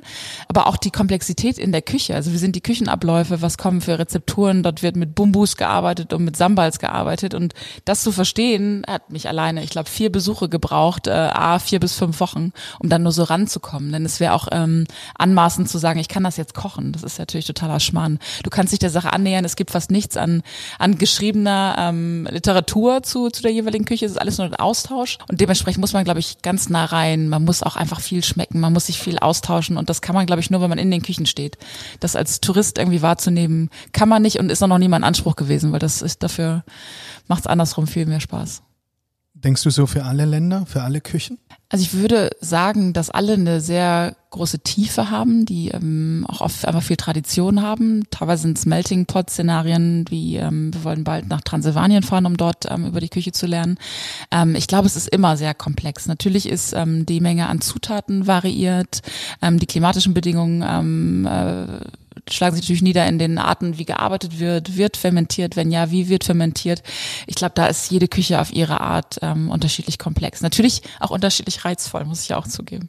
Aber dein Leben ist Food, ne? Also wenn man dir so zuhört, ich habe dich, äh, wo wir vor drei oder vier Wochen mal telefoniert haben und ich dich gefragt habe, was machst du gerade? Oh ja, hier, da und da, hier. Und morgen reise ich ab nach Italien zur Oliven Olivenpflücken, genau. Olivenpflücken. Ja. Kennen wir jetzt nicht persönlich in Sinn, aber. Das ist mega. Wenn du einmal Oliven gepflückt hast, dann, dann worshipst du jeden Tropfen Olivenöl. Du weißt, wie hart die Arbeit ist, wenn man es gut macht. Ich glaube, ja, ähm, ich überlege auch oft, ob das sehr, wie gesagt, sehr oberflächlich ist, sich nur um mit Essen zu beschäftigen. Aber ich glaube, dass es einfach so universell überall die Leute berühren kann. Und ich glaube, dass noch so viel Spiel wieder rückwärts ist, wenn ich überlege, wie viel Wichtigkeit das für meine Großeltern damals hatte, obwohl die so ein hartes Leben schon hatten. Aus Friesland war das nicht einfach. Und ähm, ich glaube, was es da schon für einen Stellenwert hatte und wie viel Energie das auch ähm, einfach ausbreiten kann, ähm, dann glaube ich eigentlich, dass es nicht falsch ist, sich damit zu beschäftigen. Und was ist dann dein Antrieb? Du willst die Rezepturen, die Traditionen kennenlernen oder die Lebensmittel oder ist alles zusammen dann dein Antrieb? Ich habe alles zusammen oder? und die Geschichten dahinter. Also ich, ich liebe das, wenn ähm, ich habe eine Geschichte, die teile ich total gerne, weil sie mich total berührt hat. Ich hab, durfte mal relativ lange mit dem Paul Iwitsch schnacken, den ich großartig finde. Und ähm, Paul erzählte, dass er mit seiner Freundin ähm, essen war und die ähm, waren in so einem Laden, da gab es ein Mehlspeisengericht und da sagte die Freundin direkt, ähm, das hat meine Oma mal gemacht, das muss ich unbedingt essen. Und Paul sagt, ja, Schmarrn, das klappt nicht, das schmeckt sowieso nicht so wie bei ihr, und, äh, aber sie hat es nicht eingesehen, er hat es trotzdem bestellt, das Essen kommt, sie nimmt eine Gabel und bricht in Tränen aus und sagt, das schmeckt wie bei meiner Oma. Hm. Dann sagt das kann nicht sein. Sagt sie doch und dann kommt der Koch, wird geholt und die schnacken und dann stellt sich raus, dass die Omas vom Koch und von ihr Nachbarn waren und zusammen dieses Gericht gekocht hm. haben. Und ich finde, das ist einfach ähm, so etwas, wo man merkt, wie viel da irgendwie noch hintersteckt und wie viel da passieren kann und wie viel einem das auch geben kann und wie viel Tiefe das letztlich auch mit, mit sich bringen kann. Ja, aber das ist ja genau der Punkt. Wenn wir sagen, wie lange brauche ich, um Küchen auch dann zu verstehen, um da reinzukommen, um eben nicht nur, ich sag mal, eine Ahnung zu haben von der Küche eines Landes, sondern, sondern am Ende des Tages ist da so viel Persönlichkeit, so viel Individualität. Ich glaube, ich könnte mein ganzes Leben lang im Schwarzer mich von A nach B durchfuttern und ich würde nicht mehr mehr die Hälfte dessen ja schaffen, was es da fahren, gibt. ne? nach Waldkirch. Ich sagen. fahre auch gerne nach Waldkirch, ist gar kein Problem mehr. Du müsstest tausend Jahre alt werden, Ich glaub- jemals Ja, das ist witzig, weil ähm, in meiner Ausbildung hatte ich genau diesen Gedanken. So, ich möchte das alles kennen, ich möchte das alles verstehen und ich möchte alle Lebensmittel kennenlernen. Und dann, das hat mir so eine Panik gebracht. Ich habe gedacht, das geht niemals und ich bin richtig so in den Wahn gekommen. Und jetzt habe ich mir genau diese Frage vor drei, vier Jahren nochmal gestellt und habe ich gedacht, ja krass, wie geil, die Welt ist unendlich des Essens und des Kochens und der Zutaten. Ich kann die niemals erleben. Wie geil ist das? Also wie geil ist das, in sowas Unendlichen Teil zu sein und auch etwas, was sich immer wieder entwickelt. Und ich glaube, wir sollten auch aufhören zu meinen, dass wir alles richtig können. Es ist Schmarrn. Wir werden niemals Kaiseki kochen, niemals, weil wir es gar nicht verstehen können in der Form. Aber wir können, glaube ich, die Inspiration rausholen, können versuchen zu verstehen, was dahinter steckt und uns mit den Leuten austauschen, die genau das machen, um auch das für uns irgendwie zu finden. Und ich glaube, dieses, dieser Anspruch, irgendwas authentisch zu machen, ich glaube, authentisch selber zu tun, ich glaube, das ist das Wichtige. Was wird sich da in der Zukunft verändern? Dass die Restaurantkonzepte dann authentischer werden oder was transportierst du da? Ja, ich glaube, dass man ein bisschen mehr spielerische Leichtigkeit hat, Sachen auszuprobieren. Ich glaube, das ist wichtig, dass man weniger in Kategorien denkt. Ne? So früher gehen wir zum Italiener oder gehen wir zum Thai. Ich glaube, das ist es nicht mehr. Wir sind ja auch nicht mal in Italien, mal in Thai-Mood. Also wir haben ja andere Bedürfnisse und andere Gefühle und ich glaube, dass wir da hoffentlich ein bisschen leichter mit werden, ein bisschen mehr denken in das, was wir mit dem Essen erreichen wollen. Ähm, vielleicht auch mal drüber nachdenken, ob wir eine Form von Energie und Emotionen auch über Essen transportieren können, auch in der Gastronomie und auch wieder ähm, die Sicherheit haben, dass gestärkt tun zu können. Ich habe oft das Gefühl, das ist manchmal auch so ein bisschen so eine, ich will nicht sagen Bittstelle, aber es ist ein bisschen eine Perspektivverschiebung Gast, Gastronom und ich würde mir wünschen, dass wir auch so ein bisschen der Entertainer auch wieder sein können und gar nicht so sehr irgendwie Bedürfnisse befriedigen und dann die letzte ähm, Befindlichkeit runtergedrückt werden, sondern einfach auch zeigen können, okay, das sind wir, das ist unsere Energie, unsere Geschichte, das sind unsere Mitarbeiter mit allen ihren Fähigkeiten und das nach draußen bringen zu können. Ich finde, das ist eine wunderbar romantische Vorstellung, die du hast. Aber ganz ehrlich, manchmal ist der Gast dafür gar nicht da. Ich glaube, das, was du beschreibst, ist Fusion-Küche. Ganz fantastische Einflüsse von verschiedenen Geschichten und natürlich nicht eine Karte, wo drauf steht, ich habe keine Ahnung, zwei italienische, zwei spanische, zwei griechische, zwei deutsche Gerichte und dazu noch Currywurst, Pommes, Wiener Schnitzel vom Schwein, Ja, ja, sondern äh, tatsächlich Fusion. Ich glaube, es geht. Also Fusion, wir sagen immer Oder schon? Post-Ethnic, weil wir eigentlich schon drüber weg sind. Okay. Genau. Und ähm, Beispiel, wir wir, haben sind drüber weg. Ah. Ja, genau. Entschuldigung.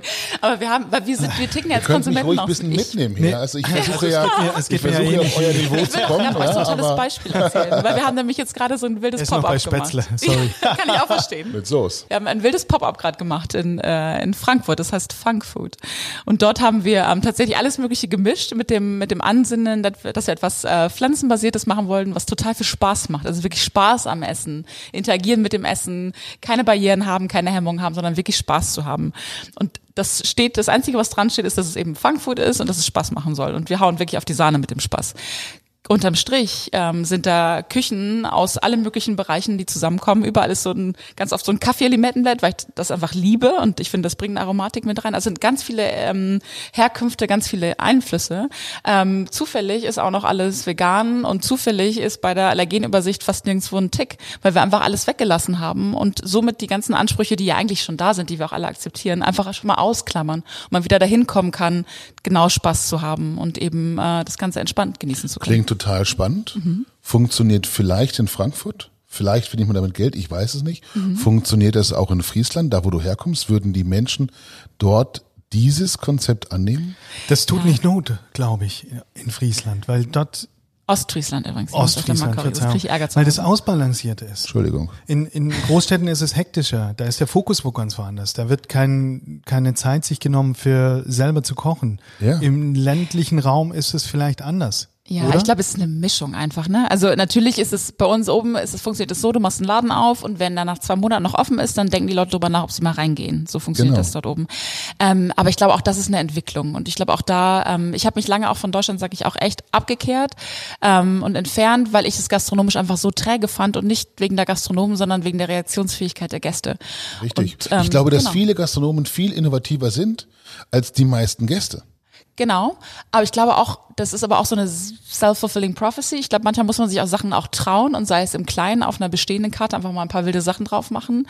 Ich glaube, da, da kann man auch Sachen einfach ausprobieren und merken, was passiert denn letztlich. Und ich glaube, manchmal ist es auch nur so dieses Flaggen, einfach mal zeigen, guck mal, das können wir auch. Und dann entsteht auch wieder ein Reiz und auch ein Vertrauen zu der Küche insgesamt. Ich glaube, klar, ich glaube, wenn man sich was trauen kann, dann wahrscheinlich jetzt. Zum Beispiel habe ich in einem kleinen Laden in, in Marburg, relativ konservativ, aber nett und gediegen, stand auf einmal eine Lachsa auf der Karte. Ich so, what, Lachsa? Ich liebe Lachsa. Ich habe teilweise meine Visa-Runs nach Singapur gelegt, damit ich eine Lachsa essen konnte. Und einfach zu sehen, dass auch in anderen Leuten in den Köpfen so kleine Gespinste mit unterwegs sind. Ich glaube, das ist einfach was Verbindendes, was man auch Gleichzeitig Marburg Studentenstadt, viele junge Leute, viele aufgeschlossene Esser. Vielleicht auch ein Thema, ist das ganze Thema aufgeschlossen auch eine Generationsfrage? Ja. Ganz ehrlich, wenn ich in die Gastro gucke und ich gehe mit Menschen äh, raus, die vielleicht schon noch älter sind als mhm. Matthias oder ich, ja, da gibt's schon auch ein gewisses Beharrungsvermögen manchmal an klassischen Rezepten. Ja, ich glaube schon. Also zum einen ähm, kommt irgendwann mal die, wie heißt das, die, die biologische Entwicklung, die das sowieso relativieren wird. Aber ich glaube, das, das ist gar nicht entweder oder. Meine Oma, großartige Frau Oma Anni, ähm, als ich dann Koch gelernt habe, fand die das super. Und immer wenn ich irgendwas mitgebracht habe, irgendwelche Zutaten, die sie nicht kannte, hat sie das so gefeiert, weil es ihr einfach auch in diesem, dieser ganz bewusste, schnelle Aufnahme durch den Geschmack passiert ja was in deinem Kopf, was ganz unerwartet ist. Und ich glaube, das ist einfach auch kein, keine Frage des Alters, sondern eher des insgesamten Öffnens. Und auch da, ich glaube, es gibt die, es muss ja nicht immer anstrengend und exotisch und wild sein. Ich glaube, es geht einfach darum, Sachen auszuprobieren und weg von dem, was es normalerweise immer ist. Völlig okay, aber Omas sind befangen. Omas lieben alles, was ihre Enkelinnen oder Enkel machen. Also du hättest auch wahrscheinlich Graffitis an, an Bahnwaggons sprühen können und sie hätte immer noch gut gefunden. Meine, meine Oma ist ähm, mit 82 noch in einen Helikopter eingestiegen, ähm, weil sie einfach mal sehen wollte, wie die Welt von oben aussieht. Das hat sie bis zu dem Punkt nicht gesehen. Sehr schön. Ja. Meine Oma hieß Käthe. Meine Oma hieß Anni und die hat mich mhm. jetzt als kleinen rosanen Helikopter auf Ulf Steiner? Meine Omas hießen Ilse und Margarete. Meine andere hieß Hanne, die mit dem Brathering, Oma Hanne. Oh, okay. Mhm. Die haben immer noch fässerweise die, die Heringe Grüße, bekommen. verrückt. Grüße an alle Omas da mhm. draußen. Genau. Ja, ihr habt uns geprägt und ihr seid großartig. Ja, und Grüße an alle, sagen. die noch Omas haben. Bitte kocht mit ihnen und lasst mhm. euch die. Freitags gab es bei uns immer süß. Oma hat freitags immer süß gemacht zum Mittagessen. Fisch.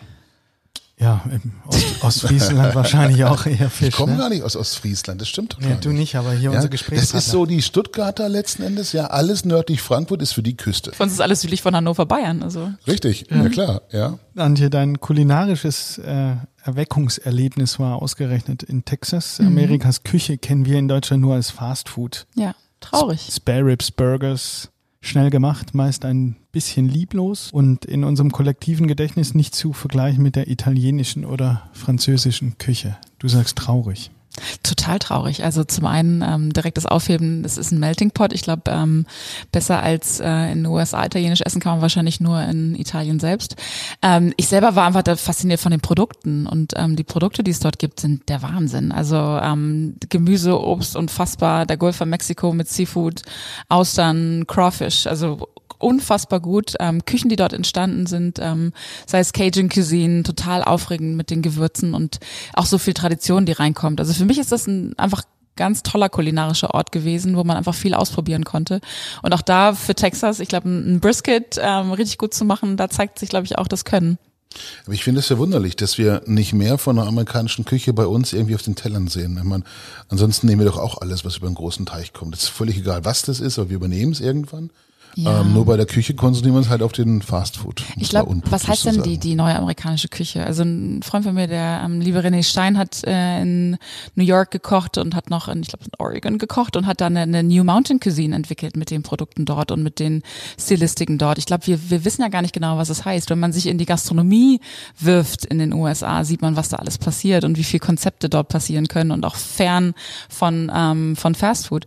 Ich glaube einfach, dass wir da auch so ein bisschen das Stereotyp uns gerne gerne ähm, nehmen und ähm, urteilen. Ich glaube, es gibt super viel zu entdecken und es gibt genau dort so viele Junkfood-Addicts, wie es die auch bei uns gibt. Also da würde ich uns auch nicht frei von sprechen. Aber warum wissen wir so viel mehr, vermeintlich? Warum glauben wir so viel mehr zu wissen von der italienischen, der französischen Küche, jetzt der Nordic Cuisine, der mediterranen Küche, der Levante Küche? All das mhm. haben wir viel mehr auf dem Zettel. Mhm. Ja, und die USA, ich finde, wir vergessen sie. In der Gastronomie. Ja. Also ich glaube eine Mischung. Also zum einen, ich glaube, man guckt gar nicht so wirklich viel rüber und das ist eigentlich auch schade. Auch der Austausch findet in der Form gar nicht statt, obwohl es natürlich total phänomenal ist, was dort alles passiert. Und ich glaube, wir sind in Deutschland einfach beschenkt mit der italienischen Küche. Also wie viel Glück kann man bitte haben, dass man Leute äh, ins Land bekommt als Gastarbeiter, die uns kulinarisch so nach vorne bringen, ohne die Italien, ohne Griechenland, ohne Leute aus den ehemaligen jugoslawischen Staaten, ohne die Türken werden unsere Kulinarik doch traurig, außer vielleicht bei euch da unten. Aber ich glaube, das sonst? liegt auch an der Distanz, oder? Dass USA genauso wie Asien oder Südamerika einfach viel zu weit entfernt ist von Europa, von Deutschland. Vielleicht hat eigentlich aber auch recht, es liegt wirklich daran, dass wir quasi keine Menschen von dort bekommen, dass der Exodus ja quasi von die, die Einwanderer ist, das war ja immer quasi von Europa in die USA, ist ja kaum jemand mal zurückgekommen. Und es ist ja auch Also riesig. es Wie ist will man dann die sagen, Richtung. die amerikanische Küche ist ja ist total spannend. Ist so wie die europäische oder die asiatische. Kriege ich auch mal hektische Flecken, wenn Leute sagen, ich koche heute asiatisch, ja was. Also Sri Lanka, Japan, Indonesia. Also ich glaube, man muss einfach mehr schauen. Ich glaube, gerade die Gastronomie in den USA kann super inspirierend sein, weil einfach ganz viele Dinge passieren, einfach äh, tolle Läden es dort gibt mit tollen Küchen. Ich finde es ja auch immer wieder schön zu sehen, welche Rolle das Essen in anderen Kulturen spielt, in Frankreich, in Dänemark. Was sagst du von uns Deutschen? Also ich durfte ja auch eine Zeit lang im Schwarzwald arbeiten und da habe ich erstmal gemerkt, ähm, wie viel auch da Essen bedeuten kann und gut ausgehen bedeuten kann. Und das habe ich sehr geschätzt und habe das sehr genossen, ähm, Teil zu sein. Ich glaube, wir haben das einfach in vielen Punkten, es ist nicht von unserem Alltag und das finde ich super schade. Und ich hoffe auch, dass der zunehmende Stress und ähm, vielleicht auch die Situation jetzt gerade so ein bisschen uns dazu bringt, dass Essen ja sowas sein kann wie so eine ganz kleine Reise, die ähm, wir uns zufügen können und nichts, was wir schnell unterwegs mal in uns reinschieben, sondern wirklich diese diese Sinne aktivierende ähm, kurze Unterbrechung im Alltag. Und ich glaube, ähm, das haben wir verloren. Vielleicht haben wir uns auch teilweise nicht getraut, sie zu genießen. Wenn ich an, an unsere geschichtliche Vergangenheit denke, ist natürlich auch der Fokus dann nicht ganz so, wie es vielleicht ähm, in, in anderen Ländern ist. Aber ich glaube, das kann man lernen. Also Deine Augen haben vorhin schon geleuchtet, wo du über Bali gesprochen hast. Ich gehe davon aus, dass äh, da das auch anders transportiert wird. Ähm, was erwartet uns in deinem neuen Buch? Ja, also ähm, ich durfte ja dort äh, den Caterer begleiten und ich habe einfach gemerkt, was sie alles anstellen, bevor es losgeht ähm, mit dem mit dem Kochen tatsächlich. Also Bali hat äh, eine eigene Spiritualität, ähm, die äh, natürlich ähm, teilweise hinduistisch ist, aber auch ähm, animistisch geprägt ist und das äh, äußert sich auf die wildesten Arten. Also wenn wir ein Catering aufbauen dort mit ähm, Eminem, ähm, so heißt der Caterer, äh, dann werden erstmal alle Der Rapper, Herde. oder? Nee, lass nicht. Und, und auch nicht die, die süßen Schokolinsen. Und ähm, da wird erstmal alles aufgebaut und jeder Herd bekommt eine Opfergabe. Also jeder erste Espresso aus der Siebträgermaschine wird den, den, den bösen Geistern gewidmet. Das ist wirklich immer Teil. Wenn man zu einer Zeremonie geht, werden ganz viele Speisen hergestellt, besondere ähm, Backwaren und, und Süßwaren, die werden dann zum, zum Tempel gebracht, nach vorne. Und dann werden die irgendwann wieder abgeholt und dann werden die gegessen. Und auch in dem Gottesdienst, wir waren teilweise in stundenlangen Zeremonien, gibt's halt ein Catering. Das ist halt total normal. Und ähm, auch schönes Beispiel Cremation, also wenn, wenn Oma verbrannt wird, werden nebenbei die Sattespieße gegrillt, anderes Feuer und dann kommt auch noch äh, der Eismann mit dazu, aber einfach diese das natürlich beieinander zu haben, das hat mich einfach total, ähm, total inspiriert und einfach zu sehen, mit welcher Leichtigkeit das passiert, das fand ich toll. Und ich glaube, davon können wir einfach ganz viel lernen, was das Thema Wertschätzung und was das Thema Miteinander angeht. Und das wollen wir so ein bisschen die äh, Vivi D'Angelo, die ähm, meine Freundin und Fotografin, ähm, die total begnadete ähm, Food- und Food-Reportage-Fotografin, ja. Ich habe von ihr gerade ein Bild gesehen äh, oder ein Buch gesehen Okay. mit Vicky Fuchs. Ja, genau. Fuchs du willst Wild. Ja, richtig. Die Vidangelo wirklich großartige Fotografin. Absolut, ja. ja. Äh, Hut ab. Total. Ähm, hast so perfekten Partner an deiner Seite. Voll und es ist äh, totale Zufall, wie immer. Ich habe ja so ein Ticket zum wilden Läden gekauft und ich durfte eine Strecke über Bali machen und ähm, da hat äh, die Gabriele Heinz vom Feinschmecker gefragt, mit wem willst du es machen? Und hab ich gesagt, oh, keine Ahnung, was meinst du denn? Und dann hat sie gesagt, ah, ich glaube, ich weiß wer und da hat sie äh, Vivi und mich connected und das ist jetzt, ähm, glaube ich, fast drei Jahre her und seitdem haben wir, ich glaube, inzwischen schon fast zehn Bücher zusammen geschossen, äh, zwei eigene, das dritte eben Bali Essen mit den Gös- Göttern, was so ein bisschen Corona-Opfer geworden ist, aber jetzt im, im nächsten Jahr dann rauskommt mit ganz vielen krassen Bildern. Also wir waren bei Schlachtfesten dabei, nachts haben alles fotografiert, haben alle Rezepte dabei aufgenommen.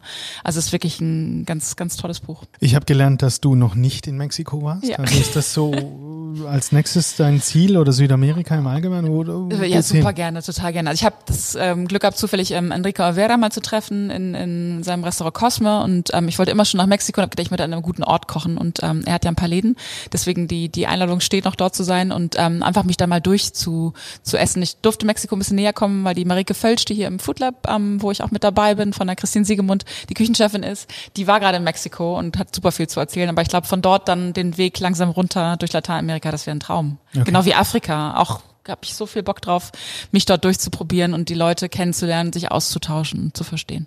Hast du eine Weltkarte, wo du deine kleinen Pins setzt, wo du überall schon nee, warst? Nee, wo soll die denn hängen? Ich glaube, die im Kopf, die langt. Und das sind noch, es wird mich eh wahrscheinlich wahnsinnig machen, dass es so viele ähm, Blindspots da sind. Es gibt einen Menschen, der hat sich zum Ziel gesetzt, alle drei Michelin-Sterne-Restaurants der Welt zu besuchen. Hast du auch das Ziel, alle Länder der Welt zu bereisen? Also ich habe äh, das Ziel, auch mit Blick auf den Herrn, ähm, glaube ich, ganz viel Diskurs zwischen ähm, Gast und Gastronom zu fördern. Das würde ich gut finden, sich auszutauschen, warum man das kocht, was man kocht. Ich glaube, das wäre super wichtig. Und ich habe nicht das Ziel, ähm, alle Länder zu entdecken. Ich habe das Ziel, in meinem Kopf flexibel zu bleiben und ganz viele neue Impulse mal mitzukriegen und Leute und ihre Bedürfnisse und ihre Themen zu verstehen. Wir haben uns auf unserer ähm, Recherche im Vorfeld Gedanken gemacht und wir wollen dich fragen nach deinem Leibgericht. Okay. Dein Lieblingsgericht. Jetzt habe ich schon gelernt, du magst den Brathering ganz gerne. äh, Gibt es noch ein anderes Lieblingsgericht? Oh Gott, das ist super. Oder super kochst schön. du, kochst du überhaupt noch für dich selber? Ich meine, du hast keine Küche. Ja, ich koche schon. Ähm, wir haben mal ein lustiges Büro in Frankfurt und da koche ich dann abends immer, bevor ich mich auf die Couch lege. Ähm, und dann bin ich eher so ein bisschen healthy unterwegs und liebe es, äh, verschiedene Hülsenfrüchte und sowas zu essen. Aber mein Lieblingsgericht, boah, das ist schwierig. Also ich glaube, etwas, was sehr nah an der Natur wäre und die Natur widerspiegelt.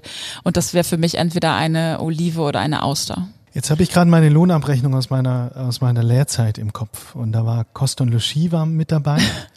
Und sie erzählt uns gerade, dass sie dort, wo sie arbeitet, auf die Couch liegt. Gibt es sowas wie, wie ähm, einen Eigenanteil für Kost und Logis, für Logis bei Ich dir hab- gerade? Ich hab, ich, das darf man gar nicht sagen. Also mein, mein Steuerleben ist total verdratscht. Ich habe mir bisher noch keinen Steuerberater gegönnt. Ich glaube, der muss das mal aufräumen. Okay. Ja.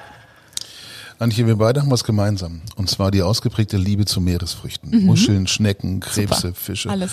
Ich kann mich reinlegen, Ja. weißt du? Meine Ähm, erste Aufgabe übrigens, muss ich reingrätschen, in meinem Ausbildungsbetrieb, 325 Mark, war ähm, 110 Hummer ausbrechen. Das war mein Ja. erster Ausbildungstag in Bremen. und dann konntest du es irgendwann. Ja, oder? genau. Und vorher wurde sie in den Keller geschickt fürs Hummerrot holen. Ja, aber ich sag mal, Leute, weißt du, das Thema ist, diese Sachen zu verarbeiten. Ich finde es noch schöner, wenn du siehst, wo sie herkommen. Ja, also mein, einer meiner absoluten Lieblingsorte ist die Normandie. Ja. Dort holst du die Sachen wirklich frisch vom Kutter.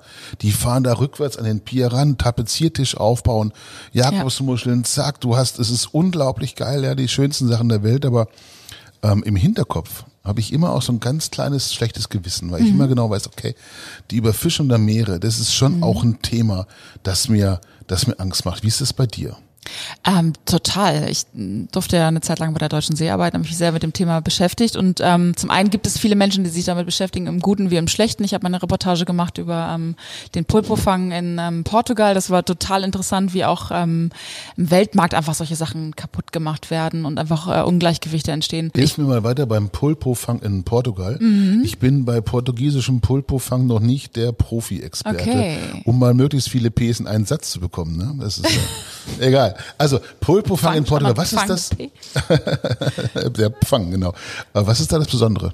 Das Besondere ist, dass die einfach mit, mit kleinen Booten rausfahren und jede einzelne Falle äh, abfahren und dann hochziehen, um zu gucken, ob was drin ist, ja oder nein. Das sind ganze Familien, die daran hängen. Ähm, das ist quasi wie Lotterie, jeden Tag immer wieder, ähm, wo viele Einflussfaktoren wie äh, Wetter, wie Gesamtklimaänderungen mit reinspielen. Und dann gibt es einfach äh, große Pfannenflotten, die äh, in, in afrikanischen Gebieten fangen und äh, die Preise einfach zerschießen. Es gibt eine Dutch Auction in Portugal. Das heißt, der Preis fällt, bis gekauft wird, was ähm, extrem ähm, fischerunfreundlich ist. Und ich glaube, das sind einfach Dinge, die, die weiß man nicht, wenn man Pulpo gerade cool findet und auf jeder Karte sieht. Ich liebe Pulpo. Ja, super. Ja, ich weiß aber auch, ähm, ich habe schon viele Pulpos selber umgebracht, als ich dort mit dem Schiff unterwegs war und weiß, was es bedeutet, weiß, was es für ein intelligentes, tolles Tier ist. Und ich glaube, da einfach mehr Bewusstsein für zu kriegen, ist, glaube ich, schon super wichtig. Und ich glaube, es ist schwierig, das immer zu begleiten. Ähm, wo ist gerade was? Ich glaube, wichtig ist, dass wir generell mit tierischen Lebensmitteln verantwortungsvoller umgehen und sie einfach auch als solches schätzen und uns darum kümmern, dass sie von guten Produzenten und Fischern kommen. Du warst in Norwegen. Norwegen ist Aquakultur unter Ja. anderem. Ähm, wie siehst du das? Besser als ihr Ruf? Schlechter als ihr Ruf? wie Ähm, stehst du zu dem Thema? Weil es ist ja, Ja. Äh, äh, das, das, ganz, das ganz große Aspekt momentan, ja, die Meere wie Farmen zu sehen, Mhm. ja, dort Fische, aber auch vielleicht eines Tages Algen, solche Dinge alles Mhm. zu züchten. Äh, wie stehst du dazu? Ich denke, im Grundsatz ist es nicht schlecht ist. Ähm, ich glaube, genau wie wir uns das Land quasi ähm, nutzbar gemacht haben, kann das auch in Bereichen der Gewässer passieren. Und passiert es ja auch. Es gibt, äh, wenn ich an, an Forellenfarmen etc. im Süßwasser denke, gibt es das schon sehr lange. Ich glaube, wichtig hier wie überall anders ist das vernünftige Wirtschaften, ist das Arbeiten nach vernünftigen Maßstäben, ist ähm, nicht einbringen von äh, Chemikalien etc. Genau wie wir es an Land versaut haben, sollten wir es nicht im Meer versauen. Ich glaube, da ist es wichtig zu kontrollieren, äh, klare Weltmarktregelungen zu schaffen, damit eben, ich sag mal, kein Schindluder getrieben wird. Und ansonsten denke ich, ähm, auch da die, die Menge macht es und wenn wir es hinbekommen, unseren Bedarf an tierischen Produkten zu reduzieren, um auf bessere Qualitäten zurückgreifen zu können, ist das, glaube ich, ein richtiger Weg. Jetzt bist du Fischers Enkelin, glaube ich. Mhm. Dein Opa war Krabbenfischer, Krabbenfischer ja, genau. einer der letzten. Grenaut, ja. sagt man uns. Äh, Grenaut, hat aber nicht viel gefangen, weil es gab ja immer Bratring, aber es ist ja egal. ähm, aber trotzdem, das ist doch eine vollkommen andere Geschichte. Voll. Ja, romantisch mit dem Kutter raus. Nee, noch nicht ja. mal. Der ist mit einem Kreier gefahren. Das ist ein Schlickschlitten. Mit einem Kreier? Kreier, genau. Der hat Reusen aufgestellt im okay. Watt und bei uns am Dollard die ganze Bucht fällt trocken. Und dann ist er mit diesem Schlickschlitten, da stößt man sich mit dem einen Knie ab, mit dem anderen lehnt man sich auf, ist er zu den Reusen gefahren und hat diese Reusen geleert, in die dann äh, quasi dieses abfließende Wasser die kleinen äh, Garnelen, also die kleinen. Krabben reingebracht haben. Genau. Okay. Ein Fischer ohne Boot. Trotzdem eine ganz romantische Geschichte. Total, aber das Heute war natürlich Aquafarmen automatisiert, ja. Riesenanlagen und so weiter und so fort. Bin ich da jetzt der Einzige, der sich mit dem Thema immer mal wieder auch so ein bisschen schwer tut, weil er sagt, mhm. ich weiß nicht, warum wir alles immer so extrem industrialisieren müssen? Hm.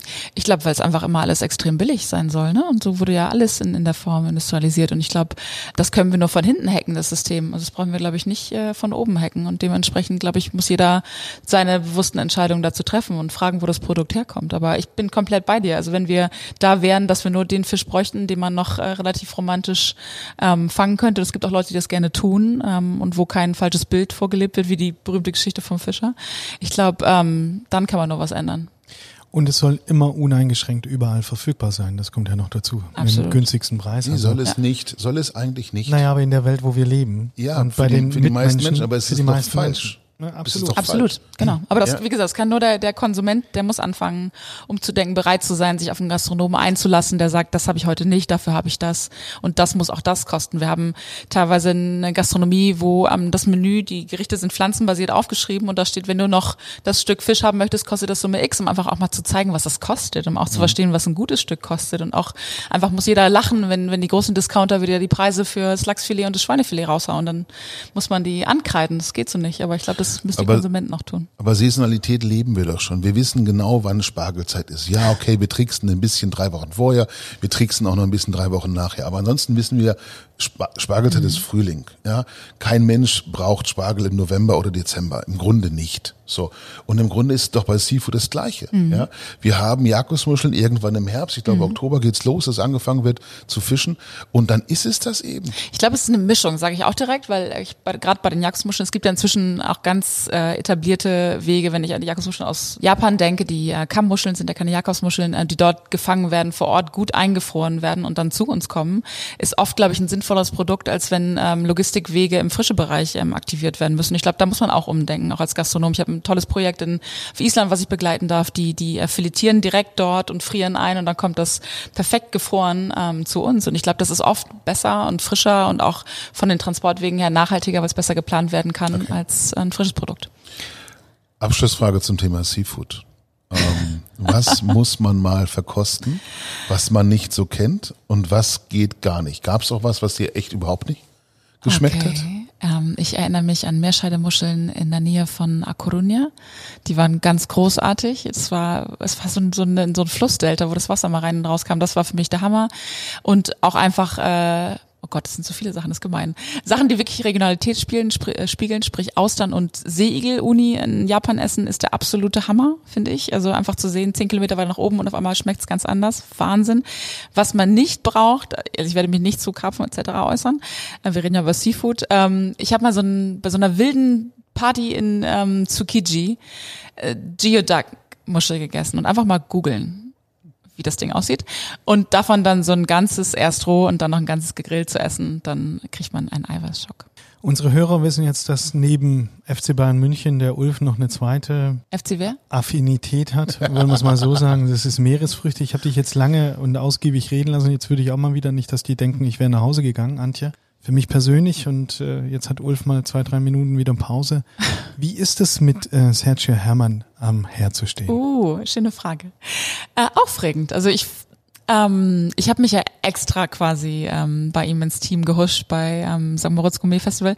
Es war intensiv und ähm, er ist ein begnadeter Koch, das habe ich gemerkt, das hat mich sehr inspiriert. Er hat ein Team, was total hinter ihm steht. Ähm, ich glaube nicht daran, dass man so mit Mitarbeitern umgehen sollte, aber ich weiß, dass der Sergio in seinem Team, da wissen alle, wie er ist und ich glaube, er braucht das einfach, um sich in seiner Form auszuleben. Trotzdem ähm, möchte ich auch hier alle ermutigen, äh, ein, ein gutes Wort, einen guten Umgang mit seinen Mitarbeitern zu pflegen. Und wenn es dann mal knallt, und das war beim Sergio auch so, dann wird danach, äh, wird sich wieder versöhnt, dann wird gut gesprochen und das hat er auch mal gemacht, das habe ich sehr geschätzt. Stichwort begnadeter Koch beim FC Bayern ist offensichtlich, wenn einer begnadet ist, ein Robben oder äh, wer auch immer, den sieht man Beim das Talent. FC Bayern sind die alle begnadet.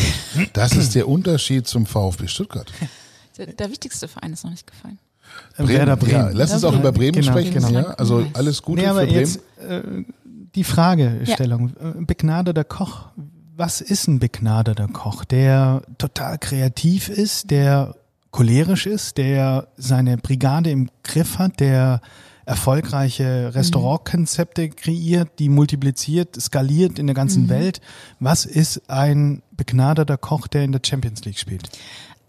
Für mich geht's beim Kochen darum, mit Leuten in Interaktion zu treten und eine Kommunikation anzureizen und äh, zu starten. Und ich glaube, wenn das der Maßstab ist, dann ist es genau dieses, wenn etwas passiert mit dir, worüber du keine Kontrolle hast und was dich ähm, total berührt. Ich bin da extrem krass. Ich habe ja von Schauer über Pipi in den Augen, bei mir geht ja alles. Ich bin ja wirklich geflasht von krass gutem Essen oder das kann was ganz Einfaches sein und was ganz zwei, drei Sterne mäßiges. Ich glaube, das ist für mich das wirklich Begnadete und da kenne ich viele tolle Köche, die ähm, genau das haben und ich durfte jetzt gerade erst wieder von dem René Schein und Heiko Antoniewicz hier essen im, im Food Lab. Das hat mich auch krass berührt und das ist oft passiert. Ich glaube, das ist begnadet und ich glaube, wenn da noch dahinter Struktur kommt und wirklich ähm, etwas äh, gut aufsetzen zu können, einen guten Workflow generieren zu können und ein, ein Team zu bauen und zu führen, ähm, so dass alle Stärken im Team nach vorne kommen. Ich glaube, das ist dann perfect. Mix. Und in deinem Blick, wer sind begnadete Köche jetzt mm, 2020 aus deiner Erfahrung, aus deiner ja, oh, das Zeit. War, da muss man so viele sagen. Ähm, also für mich ist Nils Henkel halt Hammer. Ich liebe einfach seine seine Art des Kochens und seine Ästhetik hat mich immer schon ähm, krass berührt. Ähm, ich war, wir waren im äh, Apponiente beim Andre Leon. Das hat mich auch richtig geschüttelt, muss ich sagen. Das war für mich total intensiv. Ähm, der, wie gesagt, der René macht bald seinen Laden auf René Stein. Ich glaube, das wird auch richtig, richtig cool und richtig krass. Es gibt aber einfach so viele, also so viele, die ich jetzt wahrscheinlich auslasse. Und ähm, ich finde es einfach immer dann toll, wenn Leute beherzt ihre Ideen und ihre Ideen an ihre Ideen und Gedanken und das Team auf den Teller legen. Und ich glaube, dann ist es aufregend. Und so viel kann ich, glaube ich, gar nicht aufzählen und begrüßen, äh, be, be, Glückwünschen und ähm, am Moderieren. Wenn es dich schüttelt, ich habe manchmal auch, äh, wir waren ja auch einmal in Stuttgart beim Vincent Ja, und da, Karpfen. ja, War geil. das, äh, Lach nicht. Ja. Karpfen. Knallhart. Ihr könnt das ruhig essen. Das haben wir auch. Gut. Ja, mit, äh, was war's? Gurkensalat, ne? Mhm. Aus so einem Glasschälchen. Ja, geil. wie früher, Ja, ich, ich weiß nicht, ob er es nicht wirklich vom, vom Trötel hat. Glaube ich. Oder nicht. ob der noch die das ist Originalausstattung ist. Original. Ich möchte Original. Fotos sehen, glaub ja, ich. äh, zeige ich dir nachher. Ja, Aber jetzt nur schwarz-weiß, bei glaube ich, in bei- der Zeit. bei, mir- bei mir stellt sich das dann immer so mit einem mit einer Zufriedenheit an Mhm. ein und dann dann fange ich an mit Lachen, dann werde ich glücklich, dann werde ich happy, wenn es halt richtig gut schmeckt. Dich schüttelst, Ulf, was passiert bei dir? Ich will gar nicht wieder weg. Ich will in dieser Blase bleiben, die dann am Tisch entsteht. Bei mir war das, das letzte Mal waren wir in Düsseldorf und mein Freund Arthur und ich ähm, bei einem fantastischen Japaner. Ähm, das erkennst du dann dort daran, dass der Service auch kein Englisch mehr spricht, also Deutsch sowieso nicht, ja.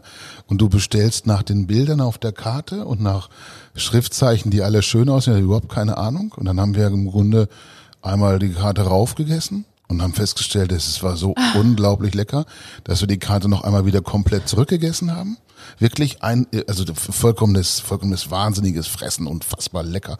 Und ähm, wir wollten da nie wieder weg. Nie wieder. Aber das, ist super Taktik. Wir machen das jetzt, wenn wir mit den. Heroes äh, essen gehen, dann bestellen wir immer einmal alles. Wenn wir viele sind, bestellen wir zweimal alles. Das macht total viel Spaß. Und erst habe ich gedacht, ob das die Köche wohl nervt. Wir waren im Emma Metzler, habe ich gedacht, oh Gott, oh Gott, oh Gott, hoffentlich findet er das nicht doof.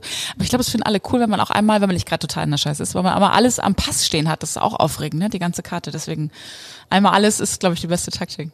Welche Küche auf dieser Welt, du darfst nur eine nennen, Oh. hat dich am meisten beeindruckt? Eine. Japanisch Kaiseki. Wo auf der Welt wird am besten gekocht? Bei der jeweiligen Oma zu Hause? Und wo gibt es die herzlichsten Gastgeber? Oh, ich glaube, überall auf der Welt gibt's die. Konkret? Ich denke gerade an Sri Lanka, dort haben wir ganz unten an der Spitze bei Merissa ähm, zusammen gegrillt. Wir haben uns nicht verstanden, aber wir hatten einen wunderschönen Abend mit Blick aufs Meer. Wo und was hat dir überhaupt nicht geschmeckt? Da fällt mir tatsächlich quasi nichts ein. Immer wenn Sachen lieblos sind und ich mag das nicht, wenn man kein Leben auf dem Teller sieht, wenn alles kaputt gekocht ist und die Natur mich nicht anspringt. Das finde ich traurig. Bist du ein Allesesser oder hast du auch Grenzen? Oh Gott, das, ich muss nicht ernst sein. Ich esse manche Sachen tatsächlich nicht. Ich habe so ein paar Traumata, glaube ich.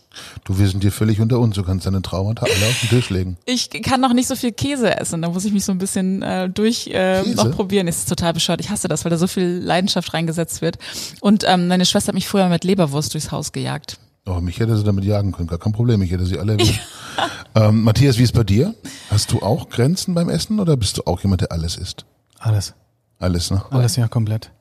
Ja. Schönste Erlebnis. Schwäbisch, lieber dem Nein, Magen verrenken, als dem Wirt was schenke. Ich hatte mal. ähm, ich bin bei einem Rentier und ich habe mal einen getrockneten Rentierpenis. Der wurde mit so einer Microplane-Reibe über den Hauptgang drüber gerieben. Und der hatte so viel Umami. Das war unglaublich lecker. Der Rentierpenis mit genau, Umami. genau. Da schütteln meine Töchter heute noch den Kopf, wenn ich das erzähle. Und dann war auch ein Mousse Schokolade mit Rentierblut, hatte ich mal ja, probiert. Das ist cool. Das ist Auch cool. Ich wusste gar nicht, dass es ein Castingcamp gibt fürs Dschungelcamp. Ja, genau, genau. Aber da könnte man jetzt tatsächlich, aber ohne Einschränkung. Ich finde auch einmal muss man es probieren Absolut. Und dann kann man ja entscheiden, nicht Und vor allen nochmal. Dingen ändert es sich ja auch immer wieder. Also Mhm. ich glaube, das ist das Spannende. Auch gerade dieses Texturthema. Oft ist ja Ekel auch texturgebunden Mhm. und ich glaube, da einfach reinprobieren. Und das, glaube ich, auch die japanische Küche ein super Playground, Ja. was auszuprobieren. Thomas Imbusch, die Leber vom Waller im äh, Off-Club in Hamburg. Textur. Das ist Stichwort. mein, wie Boah. gesagt, mein Freund Shinichiro Takagi, ähm, er hat immer, als ich dort war, das erste Mal, hat er immer gesagt, it's from the liver, it's from the liver. Und ich so, oh nein, schon wieder was innerein ist, so ein bisschen viel, weil es ja dann auch meistens nur gedämpft ist, aber wunderbar. Der macht eine, eine Seeteufel-Lebersoße, die Ducasse ihm dann das Rezept gemobst hat. Und da habe ich verstanden, er meinte gar nicht Liver, er meinte natürlich River, aber L geht halt nicht so gut. Ich habe eine Frage von einem guten Freund, äh, der mir das zugesteckt hat. Ähm, der Ulf will wissen, wie schaffst du es, ständig zu futtern, aber dabei ganz offensichtlich äh, nicht. Das war gar abzunehmen? nicht zum Vorlesen gedacht. Ich nehme das immer mal als Kompliment an, weil es nämlich tatsächlich keins ist. Ich muss total kämpfen. Das ist furchtbar. Das Einzige, was es geht, wenn ich wirklich viel, viel koche, dann bin ich einigermaßen in Shape, aber sonst habe ich immer ein paar Kilo zu viel. Auf die bin ich stolz, weil sie mit gutem Essen angegessen Und weil du wahrscheinlich immer auf die letzte Minute äh, in Richtung Bus hechtest Das oder den Flug so, oder ja, und ja. da dann Sport machst. Ja, die Gabriele wollte schon mal äh, Antje Rent machen als Serie, weil das äh, ganz oft, ganz oft der Fall ist. Antje rennt. Wenn ich einem guten Freund zu Weihnachten einen Restaurantbesuch schenken wollte und wenn Geld und Entfernung keine Rolle spielen, wohin und zu wem sollte ich ihn beamen? Boah. Eieiei, schwierig. Ich glaube tatsächlich, der Shin fliegt die ganze Zeit in meinem Kopf rum. Und ich glaube, es ist der Shin Ishiro Takagi ähm, im Senya in Kanazawa. Und der hat einfach eine wunderbare Familie, die dort mit ihm das äh, Restaurant betreibt. Und äh, Shin erzählt ganz viele tolle Geschichten und nimmt dich am nächsten Morgen noch mit auf den Fischmarkt. Das würde ich, glaube ich, machen. Großartige Nummer. Wenn ich jetzt äh, so, nur so einen kleinen äh, handelsüblichen äh, Mikrobeamer habe, der nur Deutschland könnte, in welches Restaurant wird's dann gehen? Ja, ich glaube, dann wird's, wie ich schon gesagt habe, ähm, zum Storchen nach Waldkirch gehen, zu Christoph und Astrid und die ähm, nehmen euch auch mit auf eine coole Reise. Fantastisch. Lass uns mal bei Christoph und Astrid bleiben und um die geht's ja am Ende, denn eigentlich ist Essen nur Mittel zum Zweck, oder? Je nachdem, was der Zweck ist. Wenn der Zweck ähm, das Berühren ist, ähm, dann ja. Okay. Das ist jetzt genau dieser Moment, äh, den ich mal jemanden zitieren möchte. Roland Trettel. Kennst du ihn persönlich? Leider noch nicht. Was hältst du von ihm? Pff, Ich glaube, es ist ein umtriebiger Mensch und das finde ich immer spannend. Und kulinarisch strittig? Ich habe noch nie sein Essen gegessen, deswegen kann ich es nicht sagen. Ich würde gerne mal was vorlesen. Ich habe das Buch Roland Rettel Nachschlag vor mir. Irgendwann ging mir dann die Frage durch den Kopf, wo denn eigentlich meine Lieb Lebensleistung als Koch zu besichtigen ist. Antwort im Klo. Egal wie aufwendig gekocht, egal wie intelligent kombiniert, egal wie gut eingekauft und verarbeitet, egal ob Fisch, Fleisch, Gemüse, wie sensibel gedämpft, wie perfekt gebraten, wie fantasievoll präsentiert, wie überragend moderiert, wie sehr geschätzt beklatscht, mit Preisen und Auszeichnungen bedacht, spätestens zwei Tage später ist alles weg. Schön, recht hat er. ist auch gut, dass das so funktioniert, oder? Denke ich. Und ähm, äh, da kommt, glaube ich, die Ernährungswissenschaftlerin in mir hoch. Total richtig. Und ich glaube, alles, was auf dem Weg passiert, ist aber das Reizvolle. Die Eindrücke, die, die Gefühle und auch der Nährwert. Alles, was auf dem Weg passiert, ist auch sehr und schön. Ja, nehmen sich dann die Köche nicht zu wichtig, wenn das die Erkenntnis daraus ist? Boah, ich glaube, das ist eine schöne, ein schönes Relativieren. Und Relativieren ist, glaube ich, natürlich immer gut. Denn was tun wir hier? Also wir, wir retten die Welt nicht, ähm, ist kein Rocket Science, aber ich glaube trotzdem, dass diese kleinen Momente und auch wie die, was ich vorhin erzählt, ich glaube, dieses Berühren, das ist schon mehr als, als viele andere immer tun. Und wenn das die Motivation ist und bleibt, dann ähm, glaube ich, geht es nicht darum, dass man sich wichtig nimmt, sondern die Sache. Und Essen macht etwas mit uns Menschen. Total. Es verbindet, oder? Äh, für mich ist es total das verbindende Element auf eine ganz einfache Art und Weise, ja. Manchmal separiert es natürlich auch, aber ich glaube, da kann man auch darüber dann eine Brücke schlagen. Aber wenn es jetzt das ist, was gutes Essen so besonders macht, wie kann die Gastronomie das nutzen? Denn sagen wir mal ganz ehrlich, wenn man den Tisch an einem Abend zweimal verkaufen kann oder zweimal verkaufen will, kann man kein großes Interesse daran haben, dass die Gäste ewig bleiben und sich zu sehr verbinden? Oder ist es einfach zu materialistisch gedacht? Ich glaube, das ist einfach was, was man lernt. Ne? In den USA ist ganz normal, dass der, der Check direkt ähm, nach dem Dessert kommt. Ich glaube, das ist einfach, hat sich bei uns so eingebürgert. Ich glaube, auch das kann man äh, anpassen und ändern. Es geht immer um Wirtschaftlichkeit, denn dann kann man den Eindruck ähm, gar nicht verbreiten, wenn man die nicht gewährleistet. Ich glaube, es geht darum, dass man die Zeit, die man hat, gut miteinander nutzt. Ich würde mich freuen, wenn die Türen zu Küchen geöffnet werden, wenn es wieder darum geht, rauszutreten, dass da ich hasse es, wenn jemand sagt Showküche, weil darum geht's nicht. Es geht darum, dass man sieht, was passiert, dass man interagiert, dass ich sehe, was in der Küche passiert, wie viel, wer schon mal ein Küchenteam gesehen hat, was in voller Synchronisation einen Service schickt und sein Tänzchen aufführt, der will nichts anderes mehr sehen. Und auch, dass man das Gegenüber auch sieht, wie die Reaktion dann ist aufs Essen. Wir waren bei Meta Hildebrand neulich. Mhm. Bei Meta servieren die Köche das Essen, mhm. weil Meta sagt, die Köche können das Essen erklären. Das kann der Service nicht. Ja. Der Service kann wunderbare Geschichten zum Wein erzählen mhm. und vom Winzer und wie der dort da seine Trauben wunderbarerweise mit einer Akupunktur durch diesen Tank geblasen hat, keine Ahnung. Aber das Essen bringen die Köche. Mhm. Richtiger glaub, Ansatz? Ich finde es total richtig. Also ich glaube auch, dass das ist, ich glaube entweder oder Service Küche, das ist glaube ich, damit sind wir eh durch. Ich glaube, da kann man sich mehr miteinander vermischen und vermengen. Aber ich glaube, darum geht's und neben den Sachen, die da praktisch passiert sind, woher das Produkt kommt, einfach auch, wie geht's mir, ne? Vielleicht, ich würde mir das so wünschen, wenn irgendwann mal der Patissier total verknallt ist und dieses ganze Verknalltsein in ein Gericht auf den Teller packt und das rausbringt. Wie geil wäre das, wenn ich daran teilhaben könnte? Das wäre ein Traum, wenn solche Sachen passieren könnten. Was hast du da für Bilder im Kopf? Ach, bunt. Ich bin ja tatsächlich beim Dessert totaler Jordi Roca-Fan und liebe seine Desserts. Die hämmern mich total um. Und ich denke immer, das tut was mit mir und ich ziehe es mir aber auch so an, wie ich das möchte. Und das finde ich einfach aufregend. Es gibt einfach Gefühle, die wir alle teilen können und die sind für dich vielleicht äh, blau, für mich sind die rosa oder gelb oder Blümchen. Und ich glaube, das einfach anzuschubsen, äh, das ist doch mega. Jordi Rocker ist ein großartiger Typ, der hat die größte Nase des Universums und er hat sie akzeptiert. Und er hat aus dieser Nase, aus dem 3D-Drucker, eine Negativform gemacht. Und er hat einen Eisladen und verkauft seine Nase mit verschiedenen Geschmacksrichtungen. Ist das geil? Antje, ein Gastronomiebetrieb ist ein Unternehmen. Es geht darum, dass Menschen Spaß haben, einen tollen Abend erleben, äh, sich verbinden, wie wir ja jetzt gerade gelernt haben, und dass man damit Geld verdient. Welche Rolle spielt das bei den Konzepten, die du entwickelst?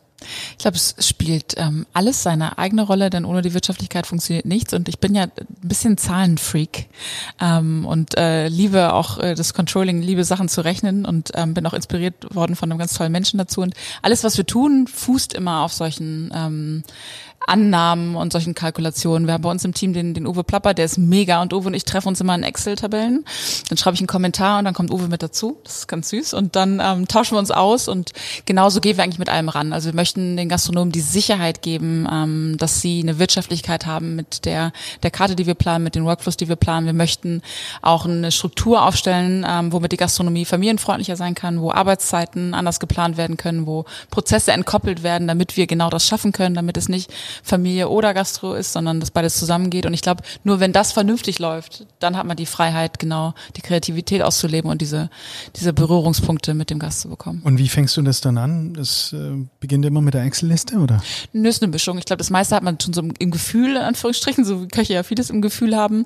Und ähm, es fängt immer kreativ an, aber es schwingt natürlich immer die, die ähm, Gedanken der Machbarkeit mit. Und dann geht's aber relativ schnell auch in eine, in eine Excel-Liste, um einfach zu sehen, was geht denn, was kann ich tun, wie kann ich auch modellieren innerhalb ähm, eines Portfolios von einem, von einem ähm, Restaurant. Das macht total viel Spaß. Total cool, auch so ranzugehen und ähm, es dann trotzdem in so einem ganz ähm, sinnlichen Erlebnis ähm, zu sehen letztlich.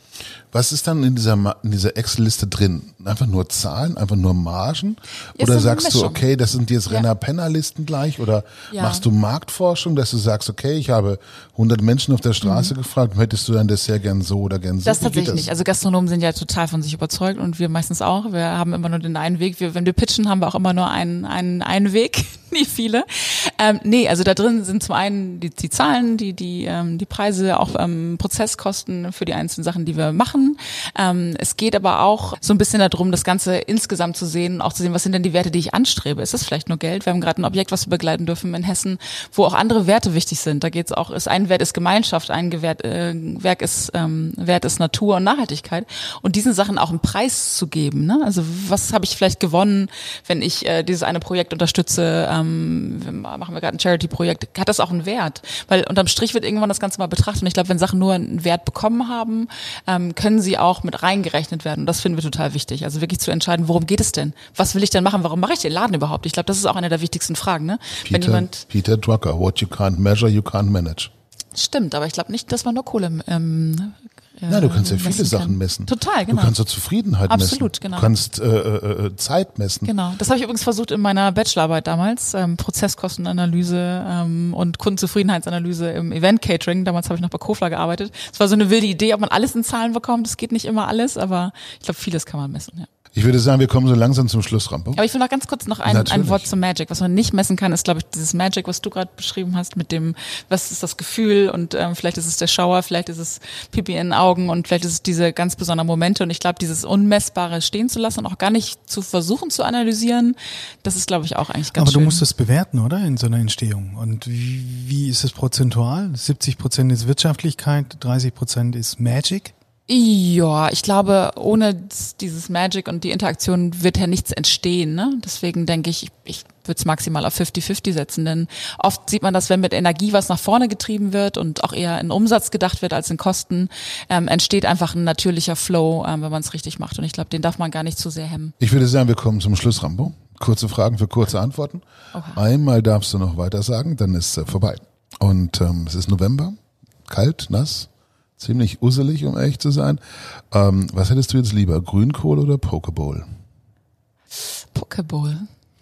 Bei was wirst du schwach und kannst nie Nein sagen? Oh Gott, Shampoos. Wann kriegst du Heimweh? Wenn ich das Meer sehe oder wenn es mir fehlt. Hast du einen Sehnsuchtsort, bei dem es dir schwerfällt, ihn zu verlassen? Ich glaube tatsächlich auch im Meer, ja. Ich liebe es, mit den Wellen rumzutoben, finde ich mega. Die Reise auf die berühmteste einsame Insel. Was nimmst du mit? Darf ich auch jemanden mitnehmen? Klar. Ja, dann nehme ich, glaube ich, jemanden mit. Wen nimmst du denn mit? Das verrate ich natürlich nicht. Nee, das muss ich jetzt schon sagen. Und warum Also du nimmst kannst du nicht mit? sagen, geht um, um das bisschen mit. Magic und so, das lassen wir noch da stehen. Magic. Lass es stehen. Hast du einen Traum oder ein Ziel, auf das du hinarbeitest? Oh, nee, ich glaube, es ist eher die, die Mission, möglichst viele irgendwie Menschen zu erreichen und ähm, sich auszutauschen. Das ist, glaube ich, kein, kein Traum oder Ziel, nee. Letzte Frage. Wo bist du im nächsten Jahr und wie können Matthias und ich es anstellen, dass wir da mitkommen? Uh, wo bin ich? Ich bin hoffentlich in Mexiko. Hoffe ich. Oder an einem anderen schönen Ort. Ihr bucht einfach einen Tisch dort vor Ort und dann sagt ihr Tisch für drei. Dann sehen wir uns da. Tisch für drei in Mexiko. Das ist ein Ziel. Das ist großartig. Auf jeden Fall. Matthias, ich würde sagen, wir werden uns mal jetzt einen Tequila gönnen, um uns ein bisschen Yay. einzustimmen auf Mexiko. Mezcal. Mescal auch schön. Ja, Ah ja, smoky. ist gut. Ja. Ja, ist gut. Gibt's auch drüben Und, im Food Lab, muss ich jetzt nochmal sagen. Dann gehen wir jetzt ins Food Lab, gucken uns Cool. den Mescal mal an, wünschen euch da draußen einen wunderschönen Tag noch. Vielen Dank fürs Zuhören. Ähm, bis zum nächsten Mal wieder. Wir haben wahnsinnig euch. viel vor noch an Aufnahmen und ähm, freuen uns auch jetzt schon auf euer Feedback in den sozialen Medien, Cool, überall wo das ihr wollt. Ähm, und vielen, vielen Dank. Es war mega mit dir. Da steht mit euch toll, dass ihr das macht. Tolle Gespräche, die Dank. Antje, dir wünsche ich eine gute Reise, wo auch immer du dann jetzt äh, losmachst. Ich Ja, glaube, ich glaube, ich verbringe den irgendwo- Abend heute mit der lieben Rike Imbusch. Wir feiern noch ein bisschen, trinken was und dann morgen geht's weiter. Sehr gut. Ja. Dann dir viel Spaß und alles Gute. Mach's gut. Gute. Reise. Tschüss. Tschüss.